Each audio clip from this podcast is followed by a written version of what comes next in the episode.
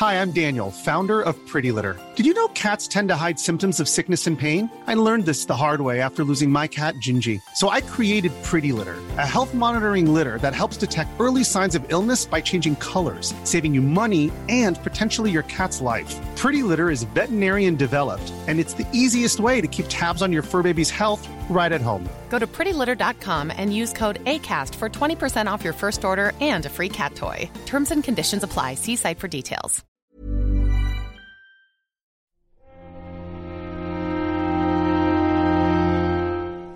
Muy buenas a todos y bienvenidos a El Nexo, una serie de pequeñas reflexiones sobre la actualidad del videojuego.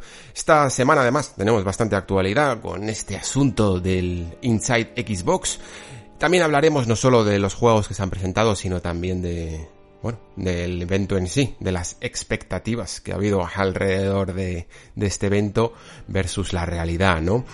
Evento cuanto menos polémico porque la verdad es que había como muchísimas, muchísimas expectativas alrededor de lo que podía ser los primeros juegos o el primer gameplay que, que viéramos de la nueva generación por parte de Xbox. Los primeros juegos no, evidentemente, porque ya en el fondo Xbox se había mm, ocupado de nutrirnos con algunas cuantas con algunos cuantos juegos antes en otros eventos como ese Game Awards en el que se pudo ver ese ese Hellblade 2, ¿no? O incluso ya los anuncios de Halo Infinite y, y cosas que ya se preparaban para el futuro de la nueva generación de Microsoft. La cuestión es eso, analizar también, aparte de los juegos presentados, qué era exactamente este Inside Xbox.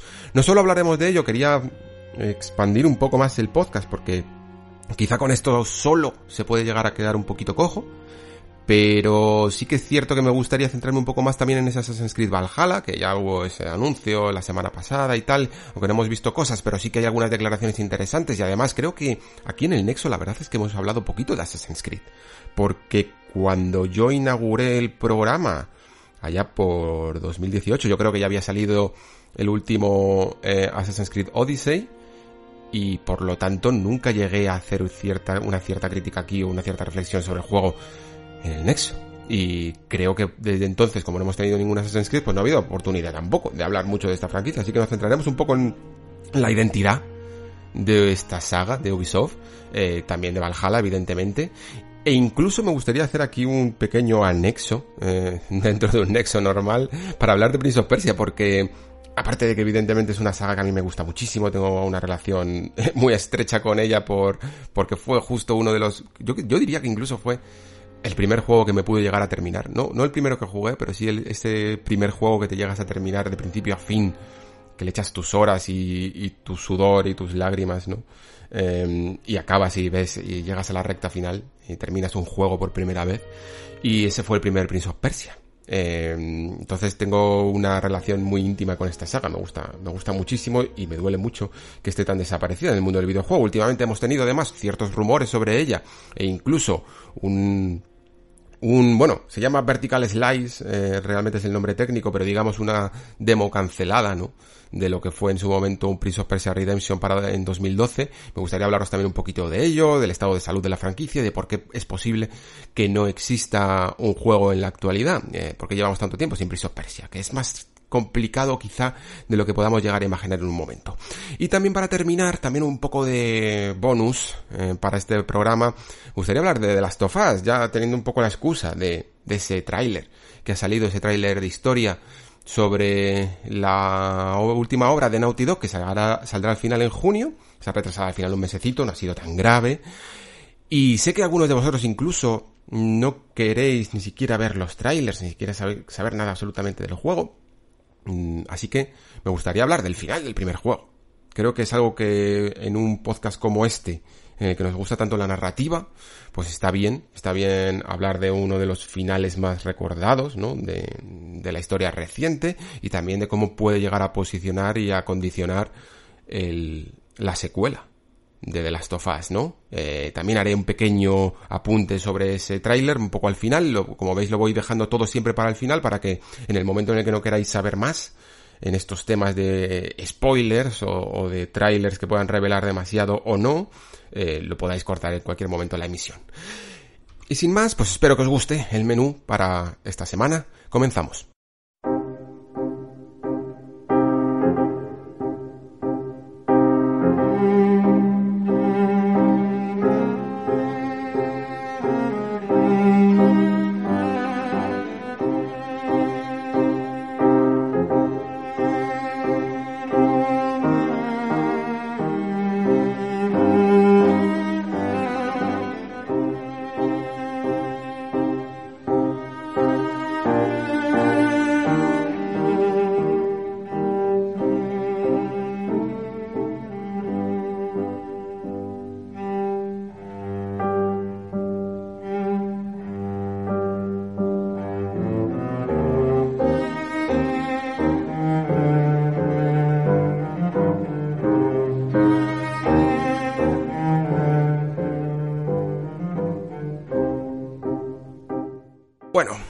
Inside Xbox, el nuevo evento de, esta gama de, de esta serie, digamos, de pequeñas citas eh, con la nueva generación que está teniendo Xbox, la ha llamado de un nombre peculiar, no sé si lo habéis visto.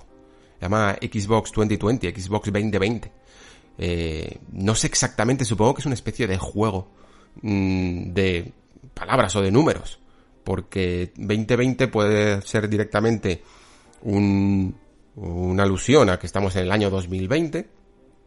También digamos que la identidad de, esta, de este programa de, de eventos se refiere a que vamos a tener cada mes un, una especie de noticias, ya sea en vídeo, ya sea algún acercamiento a la nueva generación hasta el lanzamiento de, de la consola de Series X, ¿no?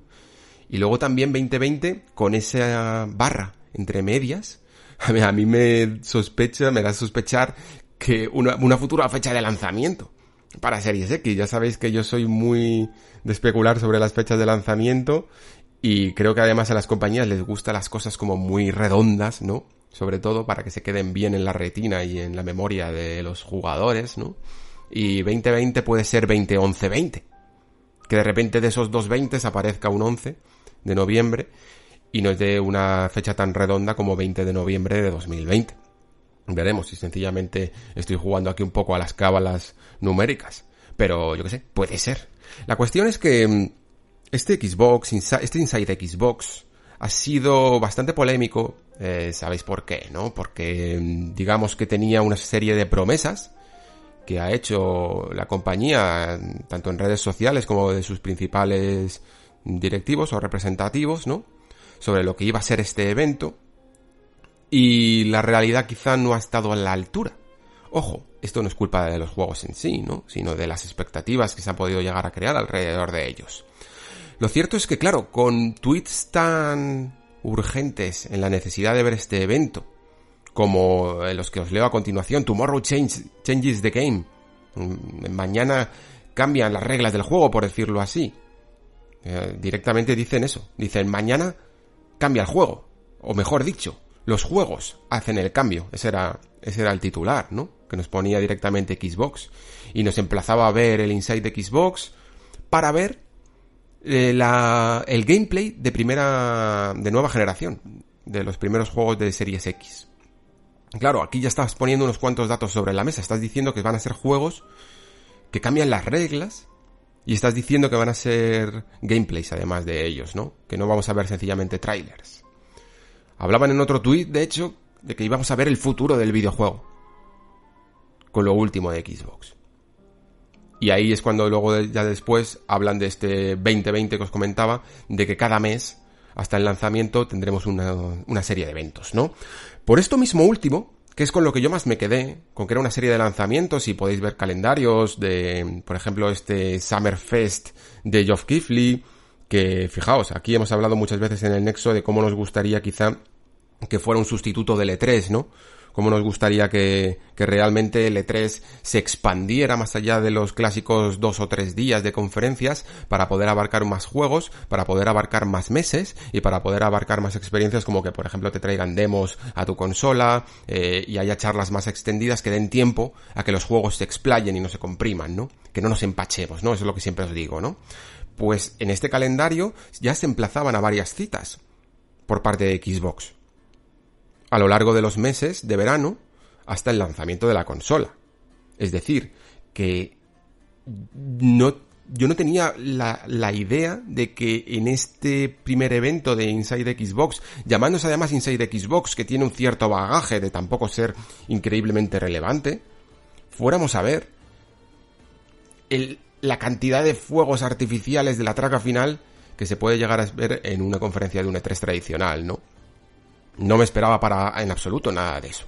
Me esperaba un poco lo que ha sido, de hecho me lo esperaba hasta peor, la verdad, eh, si lo vemos en perspectiva. Entiendo, sin embargo, que los, los reclamos oficiales que ha utilizado Xbox no son los apropiados. Lo que os he dicho antes. Esto de el mañana cambiamos las reglas del juego, son los juegos los que cambian, vamos a ver la nueva generación de gameplays, pues han sido reclamos demasiado, em, no sé, demasiado exultantes para la realidad. Y volvemos de nuevo a las expectativas que nos generan las compañías en los jugadores, porque si recordáis, también hablamos de que en su momento la conferencia de Marcerni, técnica, súper, hiper, mega técnica, que tenéis aquí un, desglosado magnífico con los amigos Rafa y Pau de Rejugando, eh, también se bautizó como que íbamos a ver por primera vez eh, cómo funcionaba PlayStation 5, la llamaron el camino a PlayStation 5, y de nuevo también pues incitaba a ver algo más que sencillamente datos técnicos, ¿no? Esto yo creo que a jugadores avezados como nosotros ya no nos debería de sorprender, ya no nos debería de generar esas expectativas de, de pensar realmente, de creernos realmente las palabras de estos técnicos del marketing, ¿no? Yo creo que más o menos eh, sencillamente hay que mirar al pasado, en este caso a cómo eran los otros Inside Xbox y también a las eh, pistas que teníamos, ¿no? Porque se había dicho que no íbamos a ver juegos de first party se había dicho que íbamos a ver solo un pequeño teaser de Assassin's Creed Valhalla. Esas pequeñas pistas que nos indicaban que tampoco nos viniéramos muy arriba, ¿no? Entonces, claro, visto desde esta perspectiva, una perspectiva que yo he tenido un poco más contenida, a mí me ha dejado satisfecho este Inside Xbox porque no esperaba, porque no esperaba mucho más. Y me deja satisfecho por una cuestión también sencilla. Y es que si os fijáis, por ejemplo, este tipo de juegos que hemos visto en el, en el evento de esta semana, son los típicos que sirven un poco como intersección, que sirven un poco como acompañamiento a esas conferencias grandes y grandilocuentes que tenemos en el E3, ¿no? Es decir, estamos muy acostumbrados a que mm, entre en una conferencia, por ejemplo, por, por, poner sencillamente este ejemplo de Microsoft, eh, ver la siguiente conferencia del E3 de Microsoft, veamos Halo Infinite, eh, si, acaso surge el Fable, el nuevo Fable que pueda estar haciendo Playground, el Hellblade 2, ¿no? Esos serían como los puntos importantes dentro de la conferencia y el relleno que habría, entre comillas relleno, entre todos esos anuncios, serían juegos un poco de esta talla, ¿no? Juegos que saldrían para la siguiente generación, juegos third party como Assassin's Creed Valhalla, y, y, anuncios de juegos un poco más doble A, por decirlo así, o juegos independientes, que van rellenando, ¿no? Si os fijáis la última conferencia fue, fue más o menos así. Entre anuncio de Halo Infinite te aparecía, por ejemplo, ese 12 minutos, que tiene muy buena pinta. Juegos un poco más contenidos, ¿no? Y a nadie le extraña porque digamos que entra dentro de una conferencia que dura en torno a una y media, dos horas, y que es como un recopilatorio de cosas que van a anunciar para, que están anunciando para el siguiente año. ¿Y qué ocurre muchas veces en estos casos con este, entre comillas, de nuevo relleno? En un E3 tradicional, pues que se ignora. Todo ese relleno se suele ignorar. ¿Por qué? Porque estamos, como digo siempre, tan empachados, ¿no? De los grandes títulos que no da tiempo a hablar de todo. Yo mismamente estoy convencido de que si hubiera un E3 tradicional, una conferencia de E3 tradicional y me meten todos estos juegos y luego también me meten Hellblade 2, Halo Infinite, el nuevo Forza, este tipo de juegos, incluso el nuevo Fable, mm, tendríamos que dedicarle tanto tiempo a ver y a desgranar eh, qué cosas nos ofrecen y nos prometen esos grandes juegos que probablemente no hablaríamos de toda esta lista que tenemos hoy. Así que por todas estas cosas me gusta este escalonamiento de, de los anuncios. Me gusta que empecemos calentando motores con juegos así un poco más pequeños, por decirlo así, en cuanto al menos en atención mediática, y podamos también hablar de ellos. ¿Por qué no? Porque me parecen interesantes. Entonces, con las expectativas medidas, comedidas, creo que creo que sale un evento que de hecho si cogiéramos todos los Inside Xbox que ha habido a lo largo de los últimos años, casi yo me atrevería a decir que ha sido el mejor. Porque no sé si recordáis cómo suelen ser los Inside Xbox. Aquí en el Nexo, de hecho, pocos he traído. Porque normalmente suele ser un cúmulo de anuncios de mandos de colores y eh, juegos del Game Pass. Entonces tampoco me parece de una actualidad muy relevante. Sin embargo, lo que hemos tenido en el Inside Xbox de esta, de esta semana han sido juegos, nombres muy nuevos en, algunos casos. Y sí me parece interesante eso, y por ello lo traigo. Pero antes incluso de hablar de los juegos, me gustaría hablar de una... Eh, una constante que ha habido en ellos, ¿no? Y es esa pegatina, esa nomenclatura que han bautizado como Smart Delivery y que mm, parece que va a acompañar a todos estos juegos y va a acompañar a muchísimos, en, al menos en esta etapa de transición entre generaciones, ¿no? De hecho, es algo que va a ir incluso, es un asunto que va más allá, incluso de Xbox, evidentemente. Porque cada compañía va a tener un poco esta opción de cómo trasladar algunas experiencias de, estos juegos intergeneracionales, como se les llama. El Smart Delivery, básicamente para que nos hagamos la idea, es esa. Es poder comprar un juego en esta generación y poder continuarlo y poder ser compatible eh, con la siguiente sin que a ti te cueste un euro más. Y me parece una opción fantástica porque muchos de nosotros podíamos llegar a especular con que las remasterizaciones, ¿no? Esto es una cosa que me decía mucho Jorge Cano. Que las remasterizaciones de la nueva generación fueran parches y esos parches tuvieran un pequeño coste. Aunque no fuera el de 20 euros, por ejemplo, que te cuesta una remasterización, que no deja de ser un port, pues que te hicieran un parche y si quieres ese parche lo pagas a, yo que sé, imaginaos, 5 pavos y entonces te bajas la versión 4K 60 del mismo juego, ¿no? Estarías, estarías pagando por lo que en un PC, digamos, consigues en, en las opciones gráficas del juego. Lamentablemente es un poco así. Y por eso una cosa como el Smart Delivery, que a lo mejor debería de ser de sentido común, pero es, es necesario darle su notoriedad, ¿no? Porque no estamos tan acostumbrados a que estos ports eh, sean tan de libre acceso, tan accesibles al usuario sin coste alguno. Y es más, el Smart Delivery no solo funciona de forma digital. Es decir, tendría incluso cierto sentido que fuera un poco más complicado quizá hacerlo con, con discos físicos, porque al final, pues, tú si tú tienes comprado un juego en digital, de la misma manera que, ocurre con, con estos Play Anywhere, ¿no? Que, que es fácil llevarlos de un, de una, del PC a la consola, siempre que sea la versión digital, pero es mucho más complicado cuando tienes una versión física, ¿no? Evidentemente. Y pero sin embargo aquí, eh, con este Smart Delivery, al final han conseguido, se anunció ya en febrero, que, ibas a tener también la opción de poder seguir comprando tus juegos físicos. Y como en el fondo lo que hace el disco en sí no deja de ser una pequeña llave que desbloquea un contenido digital, pues tú vas a poder meter tu disco en, en la One X, jugar a tu juego y después ese disco lo metes en tu Series X cuando te la compres y vas a poder seguir, te va a poder descargar el mismo juego, ¿no? Porque va a ser en el fondo una, la misma versión, ¿no? La versión compatible. Me gustan estas cosas porque además yo creo que para juegos sobre todo un poco más largos, ¿no? Que puedan llegar a salir, veremos por ejemplo ese Cyberpunk 2077, eh, es muy probable que ocurra la transición de la nueva generación entre juego y entre que salga el juego, ¿no? Que sale en septiembre y salgan las nuevas consolas, ¿no? Y siendo un juego tan, tan largo, pues hombre, sé que hay gente como nosotros que no lo pasamos 100 horas en apenas un mes, pero no es el caso de todo el mundo, ¿no? Entonces habrá mucha gente que, que pueda continuar su partida en la siguiente generación, ¿no? Y, y a los desarrolladores en el fondo no les cuesta más que, que un parche. También además eh, se han confirmado incluso que parece que muchos de estos juegos eh, van a tener opciones evidentemente mejoradas dentro de la nueva generación, eh, sobre todo en cuanto a resoluciones y en cuanto a eh, tasa de frames por segundo, ¿no?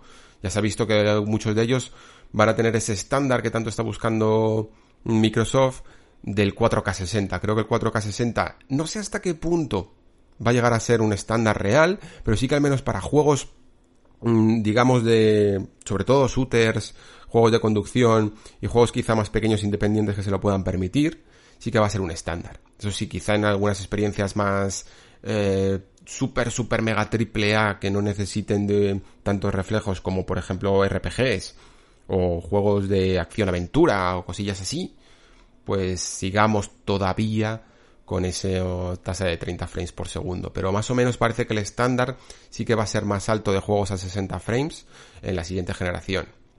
Y ojo, incluso más allá. Porque la consola evidentemente está desbloqueada para 120 frames.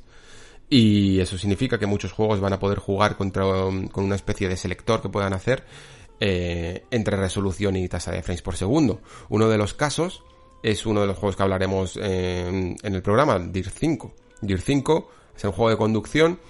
Mm, el refresco de pantalla es muy importante y conseguir un incluso un refresco de 120 frames por segundo, pues es maravilloso, la verdad. Incluso aunque para ello, como parece que puede ser el caso, vaya a sacrificar resolución, es decir, que te que seas capaz de sacrificar incluso los 4K a, no sé, a lo mejor son 1440p, a lo mejor son incluso 1080p, ¿por qué prefieres jugar a 120, a 120 frames? Y me parece, me parece brutal. Es una buena jugada tener 120 frames por segundo siempre. ¿Por qué? Porque incluso juegos que al final es, al final son los reyes indiscutibles de cada año, como pueden ser Fortnite, como puede ser este nuevo Valorant, y juegos eh, que son perennes, perennes como mm, Destiny. Al final, las opciones de 120 frames por segundo son muy atractivas, incluso mucho más que las resoluciones. Y tener juegos que se puedan adaptar a estas altas tasas de refresco, os aseguro que para los juegos sobre, para los jugadores sobre todo más mm, profesionales o más dedicados incluso, son muy, muy, muy aceptadas muy aceptadas por ellos, muy demandadas, mucho más incluso que la resolución. Que ojo, que yo entiendo que la resolución, incluso en un shooter, sobre todo cuando tienes que, que detectar a un jugador que pueda estar muy lejos, también son importantes, pero incluso la tasa de refresco te puede llegar a salvar mucho mejor, ¿no? Entonces, mm, me parece fenomenal que ya desde día 1 de lanzamiento de consola estemos hablando de, de, esto, estemos hablando de altas tasas por encima incluso de los 60 frames por segundo. Me gusta, me gusta que el debate por lo menos esté en la mesa. Eh, sobre lo último de decir sobre el Smart Delivery es que aparte de que esto, eh, evidentemente la forma de llamarlo es, digamos, marca Xbox, ¿no? Pero no tiene por qué ser la única. Ya hemos visto confirmado, eh, por ejemplo, en el caso de Electronic Arts, que al parecer va a haber ciertos juegos de esta generación que cuando que van a tener sus respectivos parches y respectivas versiones para la siguiente generación de consolas. Y eso está muy bien, porque ya no solo significa que mm, bueno, que que existe una cierta, un cierto interés por seguir mantener, manteniendo estos juegos vivos, que eso me parece que es importantísimo, sino que encima los puedes hacer en el mejor de las condiciones, ¿no? Teníamos, por ejemplo, yo siempre me acuerdo mucho de una edición que, que tengo aquí, de hecho, que es la, la, Definitive Edition de Dishonored, en el que la justificación que tenían para sacar esta edición es que le dolía mucho a Arkane que su juego, digamos, que cayera un poco en el olvido, ¿no? Que con el paso de la siguiente generación pues se, se dejara de, de hablar o se dejara de poder acceder, mejor dicho, a jugar a Dishonored, salvo en PC evidentemente que siempre puedes comprarlo, pero, pero claro, tú te compras una PlayStation 4 y cómo juegas a Dishonored si no tienes una PlayStation 3 o, o con una 360 y una, y una Xbox One, ¿no? Entonces tenían, se veían un poco mmm, con la necesidad de sacar estas versiones, ¿no? Para que el juego siempre fuera compatible. Ahora entre las retrocompatibilidades y, también con estos parches, pues puedes tener un juego muy actualizado y en la mejor versión posible de una manera muy cómoda, ¿no? Y yo espero que esto sea una constante. Si Electronic Arts, que no es la que más se prodiga a la hora de, de, bueno, de refrescar sus juegos, de remasterizar sus juegos, lo ha hecho con muy, vamos, yo diría que solo lo ha hecho con Burnout, con este Burnout Paradise, curiosamente, aunque se se rumorea últimamente que puede que salga esa ansiada trilogía remasterizada de Mass Effect, eh, pues está, si Electrónicas, como digo, está pensando en estas cosas, quiero creer que el restante de compañías también lo está haciendo, ¿no? Y que vamos a poder llegar a tener una barrera mucho más difuminada entre generaciones que tiene sus ventajas, desde luego, sobre todo para la historia del videojuego y para la preservación de los nombres, ¿no? Que todo el mundo pueda acceder a catálogos de anteriores generaciones de manera fácil, ¿no? Esto me parece fundamental. Y dicho todo esto, ahora sí, pues vamos a hablar un poquillo de cada uno de estos juegos que se han anunciado en el Inside Xbox.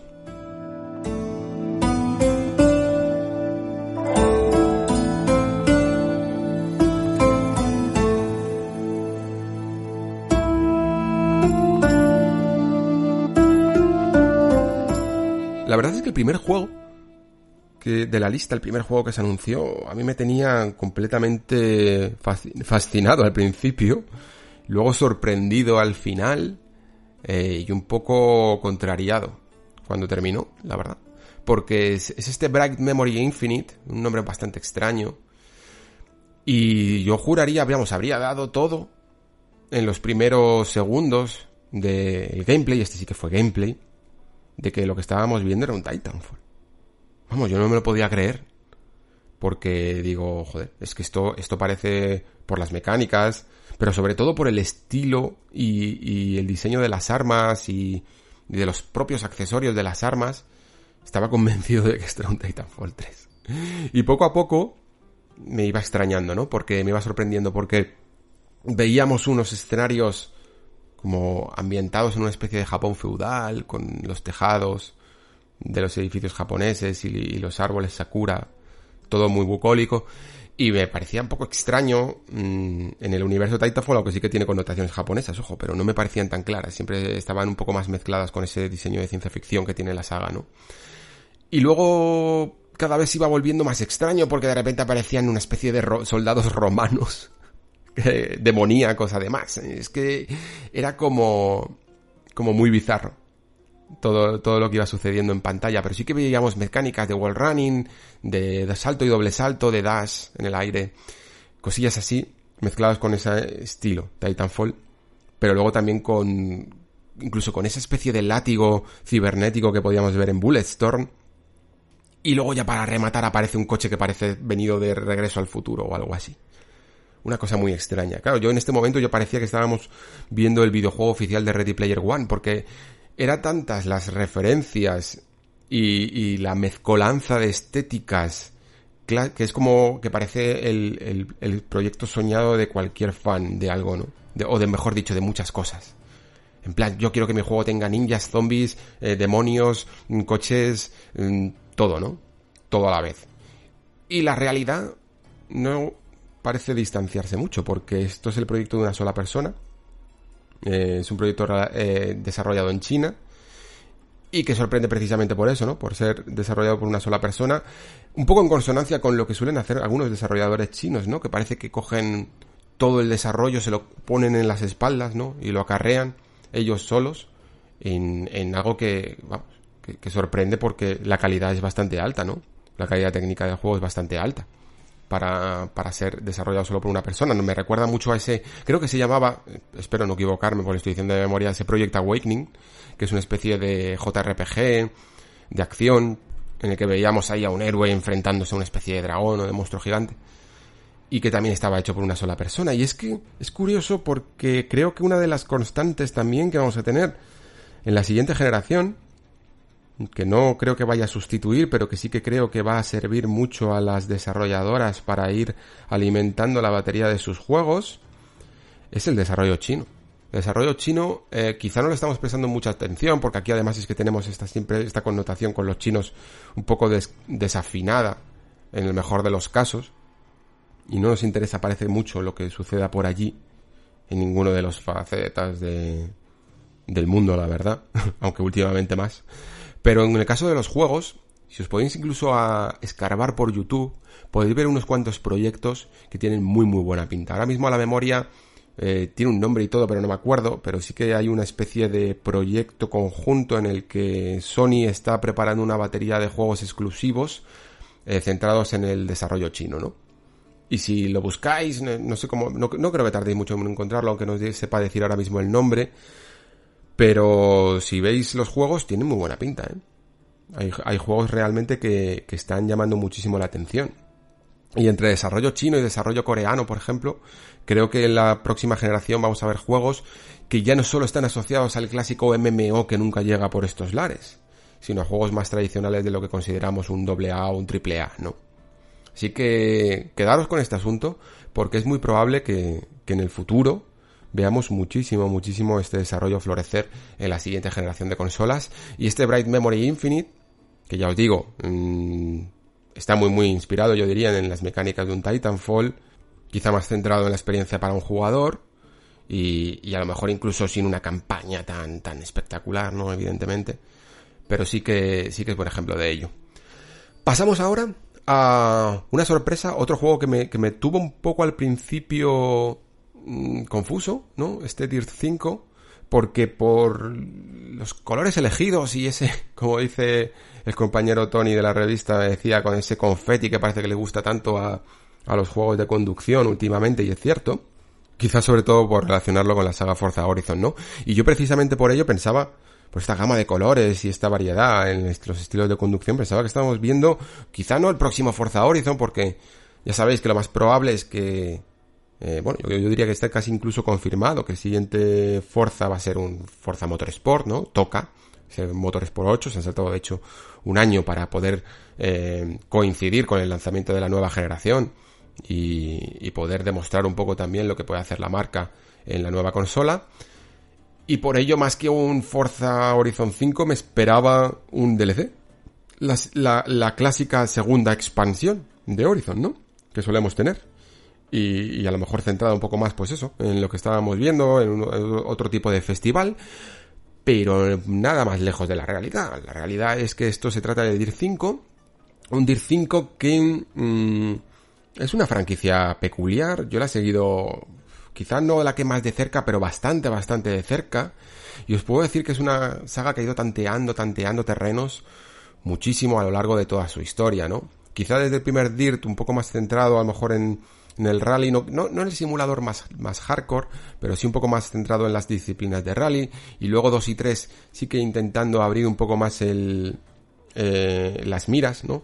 Porque estaban buscando un jugador más, que, tuviera un juego de coches más accesible, ¿no? Que pudiera entrar rápidamente en la franquicia si quisiera un juego de conducción. Y eso fueron un poco dos y tres, pero también en el camino perdieron un poco el norte, ¿no? Y por ello desarrollaron este D-Rally en el que de nuevo se centraban un poco más en, la simulación más hardcore eh, de esta disciplina, ¿no? Y que gustó a tanta gente, yo incluido, a mí me gustó muchísimo D-Rally.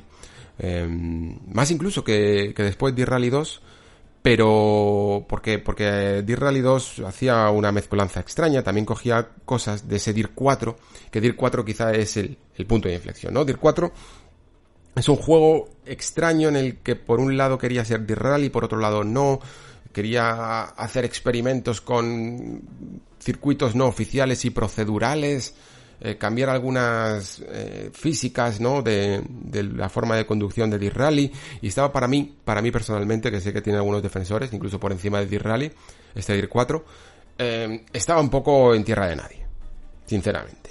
Y lo que están haciendo con DIR 5 me parece fenomenal, porque mm, así puede tener una, la franquicia creo que está más enfocada, más centrada en dos disciplinas completamente distintas. Una, un poco más la festiva, la que puede atraer a más gente, la que puede incluso rozarse en algunos, rozar ese chasis en algunos momentos con Forza Horizon, porque fijaos, parece bastante inspirado en, en intentar no solo tener circuitos de tierra, sino, sino tener un gran mapa y con un montón de, de actividades y, de escenarios distintos y de coches distintos. Eso sí, siempre quizás respetando más o centrándose más en, en bueno, en conducción sobre tierra, elementos, eh, nieve, hielo, hemos llegado a ver incluso, hemos visto buggies, pero hemos visto coches también un poco más tradicionales, aunque quizá no sean tan centrados en velocidad, y puedan acercarse más a ese jugador que le gusta Horizon y que quiere un juego un poco más amplio, ¿no? Y luego, por otro lado, pueden seguir con Dirt Rally 3, si lo, si lo anuncian, para una experiencia más, más hardcore de simulación de, de rally. Y me parece una buena, me parece una buena filosofía. En vez de intentar hacer esa mezcolanza que para mí fue DIR 4, mm, o incluso eh, llevársela directamente a lo que fue DIR 3, hacer los dos caminos a la vez.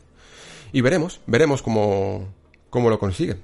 Eh, también como he comentado antes, este DIR 5 parece que va a ser uno de los primeros juegos en el que vamos a tener esa posibilidad de jugar a 120 frames por segundo. Y va a poder ser interesante. No han confirmado, de hecho, la resolución. Han dicho que, van que no va a ser 4K, eh, que estará por debajo, pero tampoco han confirmado, quizá porque están trabajando en ello, si, pues, si tiene que reducirse a 1080 o si tiene que quedarse, o se puede conseguir a lo mejor una 1440p, una especie de pseudo 2K, ¿no? O alguna cosa así.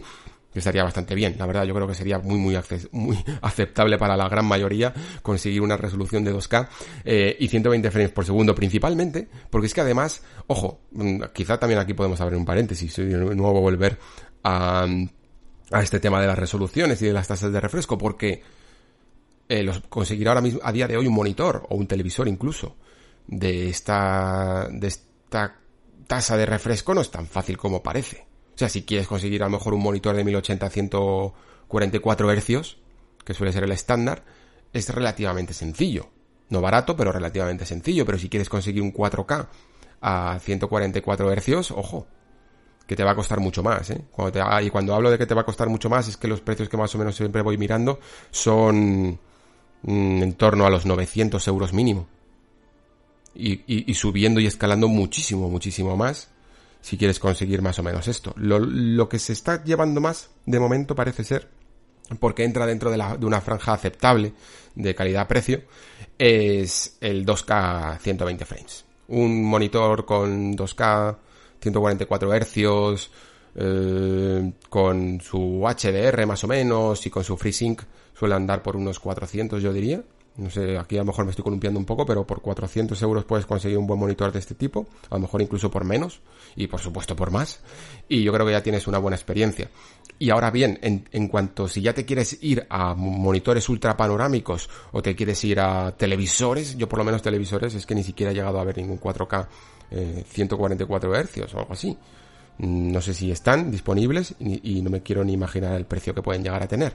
Pero vamos, que no va a ser tan accesible si quieres conseguir altas resoluciones en esta tasa de frames, pero imagino que poco a poco, evidentemente, como todo en el mercado, se va, se irá, se irá nivelando, ¿no? El precio.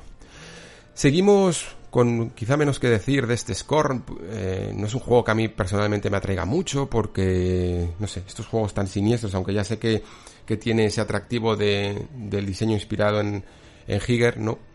Pero son juegos que a mí me, ponen, me turban un poco, me parecen demasiado, demasiado oscuros, demasiado viscerales.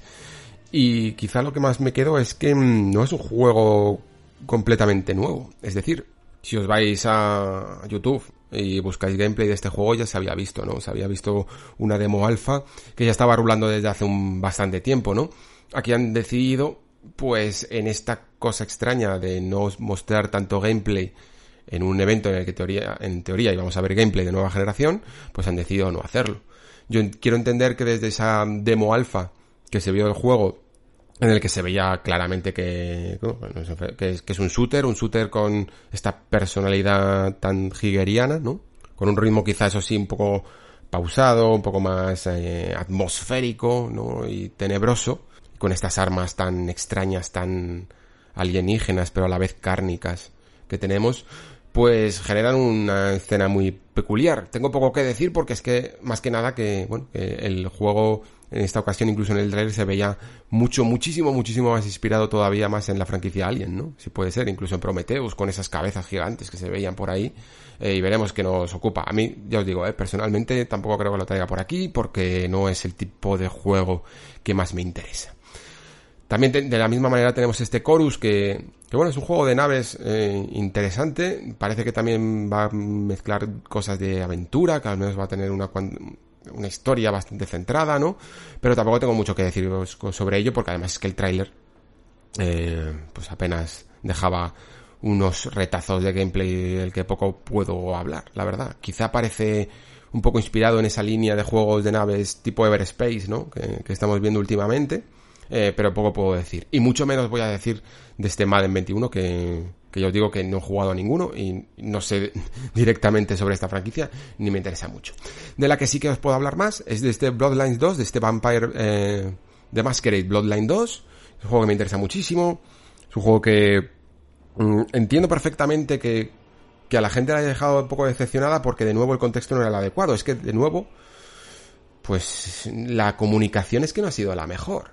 Porque claro, a los juegos no solo Microsoft mmm, queda un poco en entredicho por haber vendido una experiencia de evento que no es exactamente la que luego se ha visto representada, sino que es que además a los juegos les pones una responsabilidad que no tienen por qué tener. Porque Vampiro Bloodline 2 no es un juego que te quiera vender gráficos no es un juego que te quiera vender nueva generación, es un juego que de hecho va a salir también para esta generación. Eh, no es un juego que ni siquiera dentro de esta generación se le vaya a alabar por su aspecto gráfico. Pero si lo pones, y si lo pones en este contexto, pues entiendo que mucha gente lo critique. Pero es que le estás haciendo un flaco, favor a estos juegos que han decidido mostrar nuevo material en tu evento, ¿no? Por cierto, quiero decir, antes se me ha olvidado, que ya ha salido Aaron Greenberg a, de alguna manera pedir ciertas disculpas, ¿no? Por no haber enfocado bien eh, las palabras a la hora de vender este evento. ¿eh? Que también es importante que, entonen, que se diga que, han entonado el mea culpa. A mí, como os digo, mmm, como yo ya había visto incluso en movimiento, que pude ver una demo bastante larga de una media hora en, en el anterior E3, pues ya sé perfectamente lo que buscar de este Bloodline 2. Y a mí, ya os digo, eh, con que tenga un, un aspecto gráfico muy, muy, muy modesto, pero cumpla con las cosas que yo quiero, ya me vale. Y lo que yo quiero precisamente es que no deje de ser un juego muy, muy ambientado en el universo de Vampiro la Mascarada y, y que a nivel sistémico funcione en el fondo pues como lo que era Bloodlines 1, que no dejaba de ser incluso, pues para que nos, yo qué sé, para hacer una comparación moderna, una especie de Cyberpunk 2077 en miniatura. ¿Qué es lo que es? Bloodlines 2 no deja de ser una serie de escenarios, normalmente separados entre sí, en el que, digamos, tenemos un montón de posibilidades a la hora de cómo afrontar nuestra experiencia, ¿no? Si, tenemos que entrar en algún sitio, eh, podemos hacerlo de una manera directa, cautivando al puerta, colándonos eh, por, gracias a nuestros poderes por el tejado, ese tipo de cosas. Y esto es precisamente lo que he ido viendo a lo largo de la demo que vi en, en el juego, que incluso dependiendo de algunos poderes que tengamos, esos poderes van a estar completamente relacionados, pues como en un Deus Ex también, que no dejan de ser estos juegos sistémicos, en los que dependiendo de cómo evolucionemos a nuestros personajes y qué poderes tengamos, tenemos que utilizar un acceso u otro, ¿no? Encontrar un acceso u otro. En Deus Ex ya sabéis que podíamos, por ejemplo, hackear o si teníamos la fuerza suficiente en los brazos, podíamos mover eh, determinados cajas o, parte del, del, escenario para, para conseguir abrir los accesos a conductos de ventilación y este tipo de cosas, ¿no? Entrar por la fuerza bruta, utilizar el sigilo, pues Bloodline 2 es, es exactamente lo mismo. Es este tipo de juego, en el que además, pues tiene todo ese, todo ese atractivo de un mundo tan, tan bien hecho como este mundo de tinieblas, ¿no?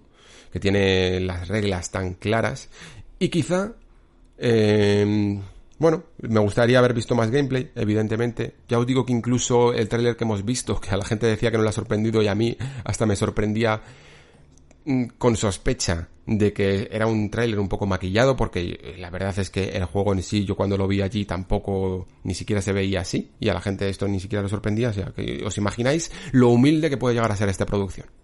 Vaya, no os esperéis en absoluto ni un triple A. No lo va a ser. Yo lo que quiero es que sea un juego con la profundidad dentro de las mecánicas de rol y, de, y del sistema de juego que puede ofrecer un vampiro, la mascarada.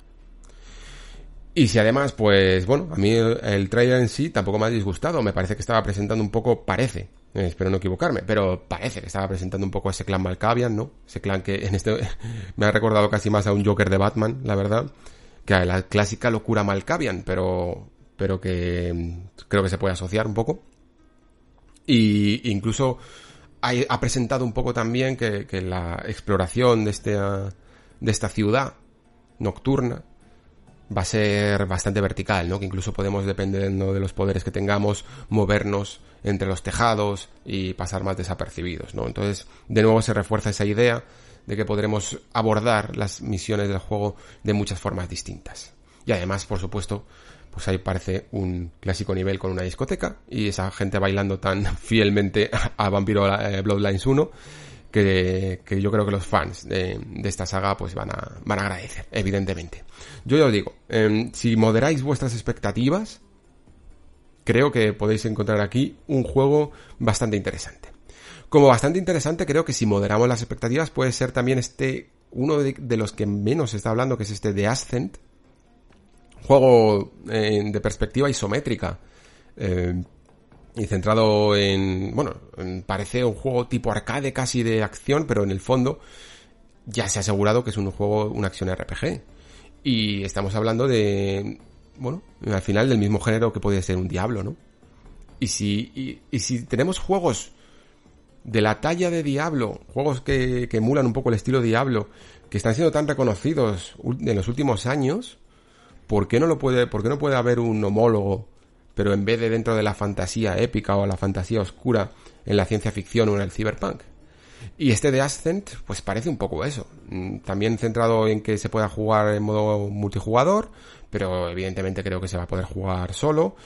Y que habrá que ver si lo confirman, pero puede ser un, un juego de acción RPG y de luteo eh, bastante interesante. Yo creo que además, en cuanto a diseño, no le falta tiene un diseño futurista muy, muy, muy detallado y que además estos juegos isométricos, ya veréis, eh, yo estoy convencido de esto, ¿eh? Estos juegos isométricos que a lo mejor no solían lucir mucho, cuando le vayan aplicando más detalle, más detalle y más detalle en las nuevas generaciones, lo vamos a ver seguro que también con Diablo 4, y con estas resoluciones de 4K que cuanto más se aleja en la cámara, mejor se aprecia todo ese detalle, yo creo que luce muy bien, la verdad. Eh, le echaría otra, otro vistazo a este tráiler de The Ascent si os ha parecido un poco desapercibido porque creo que se pueden sacar muchas buenas cosas viéndolo de la manera adecuada y en el contexto adecuado, ojo. Claro, porque si de nuevo pensamos que este es el futuro de la nueva generación y que estos son los representativos, pues se puede quedar un poco corto. Pero si lo vemos dentro de, de su contexto y dentro de lo que es, que no deja de ser un juego relativamente independiente, la verdad es que a mí me gusta bastante. Mm, también poco que decir tengo de este Call of the Sea porque en el trailer todavía no se ha demostrado mucho esas mecánicas que luego sí que se han explicado, que parece que va a ser un juego muy centrado en, en la exploración de una isla y en la resolución de puzzles.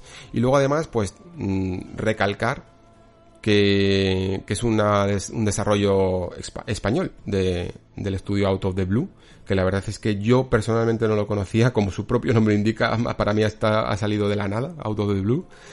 Y bueno, pues me queda la espera un poco de ver más. Me queda la espera de ver una demostración un poco más larga, porque yo personalmente me he quedado con ganas de ver más. Entiendo perfectamente que de nuevo en el contexto no sea lo más atractivo, pero sí que me quedo con esas ganas de ver una demo un poco más larga, eh, que muestre mejor ese sistema de resolución de puzzles y, y, de exploración de esta, de esta misteriosa y extraña isla, ¿no?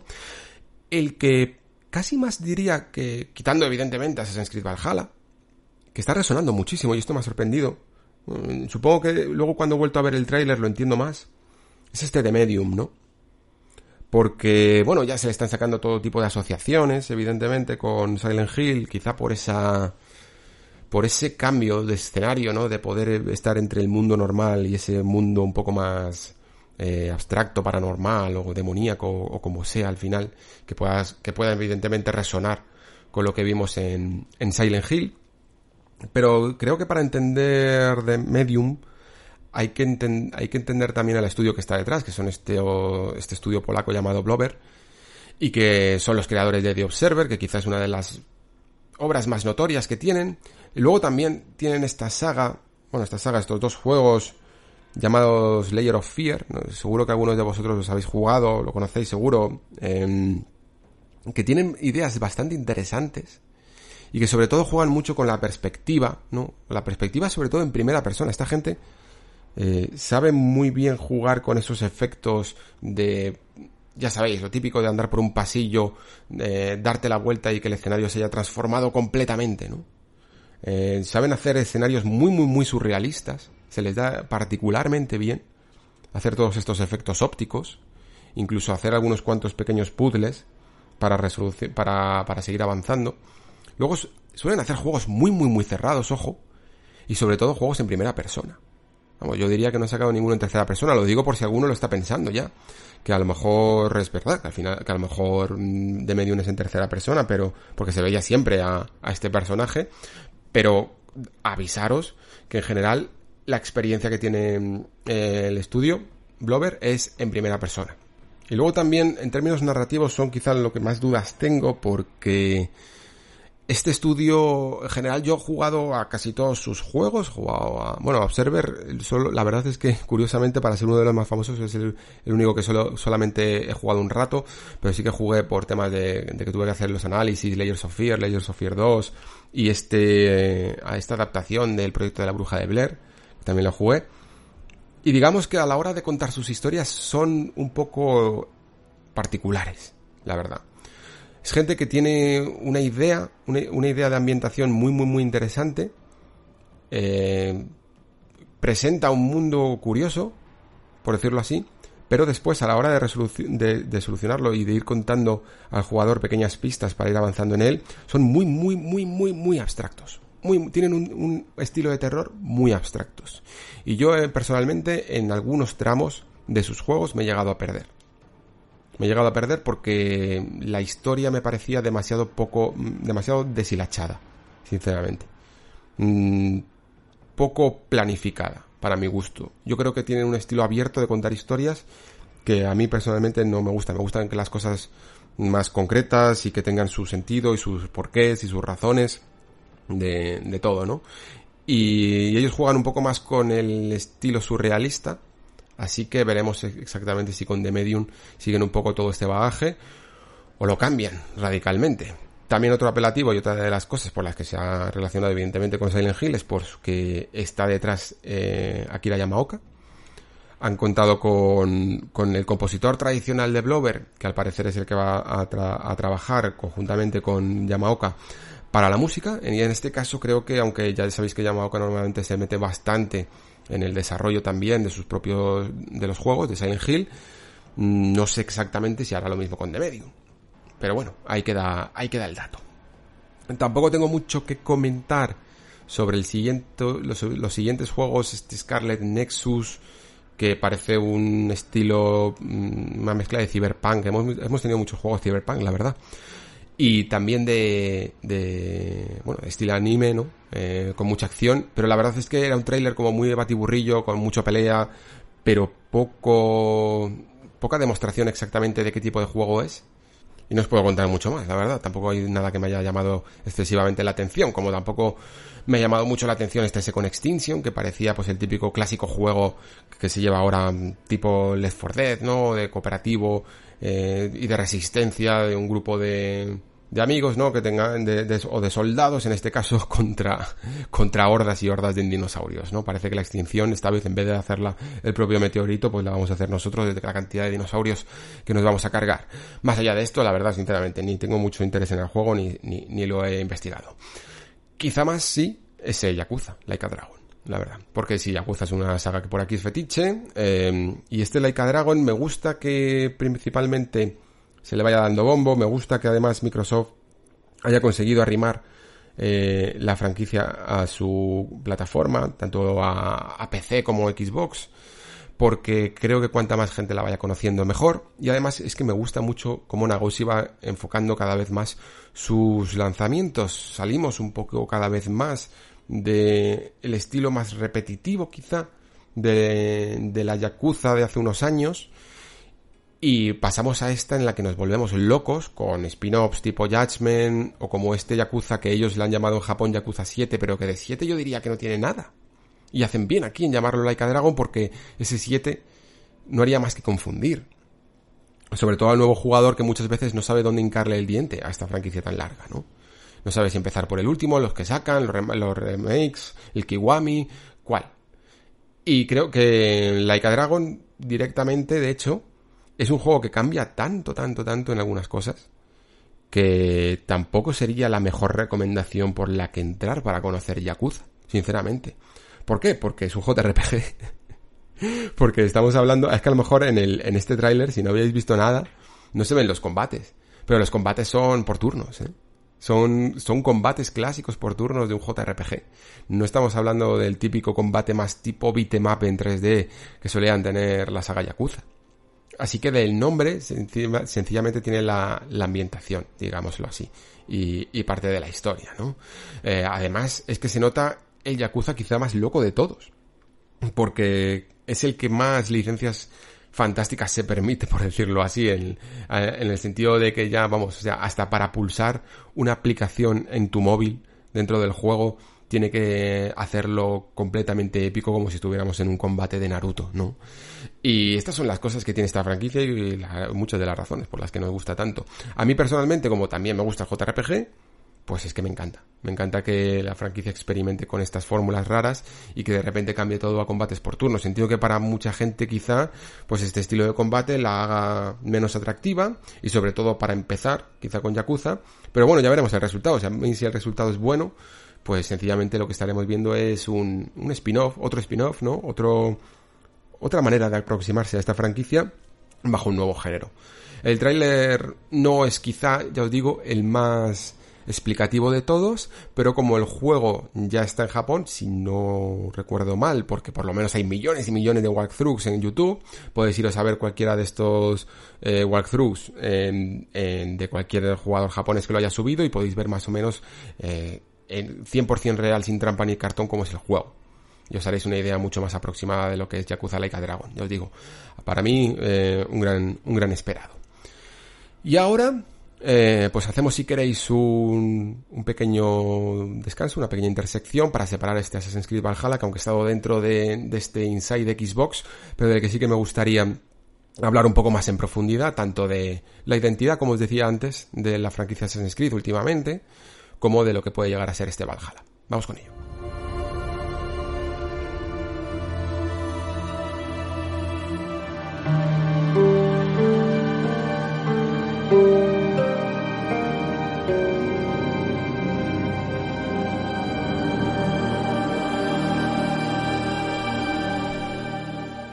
Bueno, Assassin's Creed. Assassin's Creed Valhalla se ha, se ha presentado este, estas últimas semanas, de una manera muy peculiar además, ¿no? Que, que últimamente se está haciendo quizá mucho. Sí que es verdad que no es el primero, pero a mí personalmente me llamó mucho la atención lo que hizo Death Stranding, ¿no? Con ese, con ese tráiler que se iba a revelar y que poco a poco se iba quitando esas manos de, llamémoslo, alquitrán o lo que sea, ¿no? Chapapote de, de la pantalla y nos iba dejando ver la imagen, ¿no? Y duraba horas y horas y horas. Y aquí tuvimos también pues a, uno de estos artistas haciendo un, un arte conceptual de presentación para, para, mostrar este Assassin's Creed Valhalla, para nombrar cuanto menos a este juego que dejamos de llamarlo Kingdom, dejamos de llamarlo, no sé cuál era el otro nombre, eh, para llamarlo directamente Valhalla, ¿no? Y ha sido, pues, cuanto menos, una presentación peculiar, mmm, no novedosa, aunque sí nueva comparado con lo que teníamos, con la forma que teníamos de descubrir los Assassin's Creed últimamente. Porque claro, eh, el hecho es que normalmente los Assassin's Creed se suelen revelar en etapa de 3, pero sin duda son los más afectados por las filtraciones de estas fechas. Sobre todo en unos, en un mes de mayo, que suele ser muy vacío de actualidad porque se está reservando mucha para este 3, ¿no? y al final las filtraciones van contando y contando, contando, y por alguna razón, pues Ubisoft siempre ha sido la más dañada en esto, ¿no? Con Assassin's Creed. Hasta el punto, como digo, que creo que, que algunas veces hemos llegado a sospechar si realmente se hacía posta, ¿no? Estas filtraciones. Eh, esta vez hemos visto que no. Esta vez hemos visto que, que si le dejan a Ubisoft, al final lo va lanzando ellos, eh, poco a poco, con un goteo, eso sí, de información muy característico de ella, ¿no? Porque al final lo que estamos haciendo es exactamente el mismo procedimiento. Lo que estamos haciendo es hablar de eh, esperar a etapa de a mes de junio, a etapa de 3, para ver ese ansiado gameplay de cómo será el nuevo Assassin's Creed, ¿no? Hasta qué punto llegará a cambiar. Y lo que estamos viendo ahora pues son pequeños teasers, pequeños anticipos, más para hacernos una idea de lo visual que de lo jugable, ¿no? Y claro, como este evento de Inside Xbox, además, también se esperaba un poco más de juegos gameplays, pues otro que se ha llevado también los palos ha sido Assassin's Creed. Yo personalmente también me habría gustado, evidentemente, pero un poco más. Pero sé que en cuestión de un mes o así vamos a tenerlo. O sea, no lo dudo. No dudo que a principios de junio, cuando empiecen los primeros eventos, vamos a tener una demostración grande, bien grande de, de cómo funciona este Assassin's Creed, del que hay bastantes cosas de las que comentar, la verdad, pero vamos por partes. Assassin's Creed es una saga que ha ido cambiando y ha ido ajustándose a los estándares, es muy camaleónica, ha ido ajustándose muchísimo al gusto del jugador, al estilo del jugador promedio, si es que algo así puede, llegar a existir realmente. Pero bueno, entiendo que si las ventas están ahí es porque sí que existe, ¿no? Poco a poco ir haciendo sobre todo escarceos con el mundo abierto, con mundos, mundos cada vez más grandes incluso, y, y poco a poco incluso ir derivando ese estilo de acción y aventura que te, propio de la saga a un estilo más progresivo de juego de RPG. ¿no? Esto es uno de los cambios que más hemos visto. También en ese sistema de combate que, que desde que fue arrastrando, de hecho, mucho la franquicia hasta Assassin's Creed Unity, me parece que fue el último en el que pudimos llegar a ver algo así, y que era como, como recordáis, un estilo de combate muy básico, pero súper, súper, súper mega básico, basado prácticamente en contras, ¿no? Y con ningún atractivo, yo diría, ¿no? Eh, para solucionarlo, de hecho, se fijaron bastante en esta forma de aproximarse al combate más tipo Dark Souls, eh, sí, peco de decirlo, pero es que, es que es un poco la realidad. Más que nada, más que por el estilo de Dark Souls, por la configuración del mando y por el campo de juego, ¿no? O sea, al final Dark Souls lo que hizo sobre todo es llevarnos los botones frontales del mando a los botones superiores, ¿no? Para dejar a los pulgares moverse libremente por los sticks y nunca y nunca dejar de utilizar eh, ambos sticks y luego sobre todo también ese locón ¿no? que, que caracterizó también mucho al sistema de combate de los Souls de poder enfocarnos en un enemigo y eso, atacar con los botones superiores y defendernos también con ellos, ¿no? Y hacer algunos ataques especiales con los gatillos, ¿no? Pues ese tipo de estilo de juego que también incluso adoptó juegos como God of War, aunque cambiando muchas más cosas, ¿no? Evidentemente, se instauró en Assassin's Creed y es el que hemos tenido tanto en Origins, que fue uno de los que precedieron este nuevo cambio de juego RPG, como en Odyssey. Incluso entre Origins, ¿sabéis? El juego en el que ha ambientado más en Egipto, y Odyssey en la antigua Grecia, hay cambios, ¿eh? Hay bastantes cambios entre ellos. La franquicia aquí de verdad que es muy, muy camaleónica y sobre todo también sigue mucho la filosofía dependiendo del director o del, digamos, del, mejor dicho, de la filial de Ubisoft que esté encargada del juego. Si es Montreal, que suele ser la principal, últimamente a cargo de este director llamado Asraf Ismail, que para el que no lo conozcáis, pues digamos que es el que ha dirigido Black Flag y Assassin's Creed Origins últimamente. Y tiene una filosofía mm, peculiar, ¿no? De llevar la franquicia. Y luego está Quebec, que era quizá incluso hasta la tercera dentro del organigrama de Ubisoft.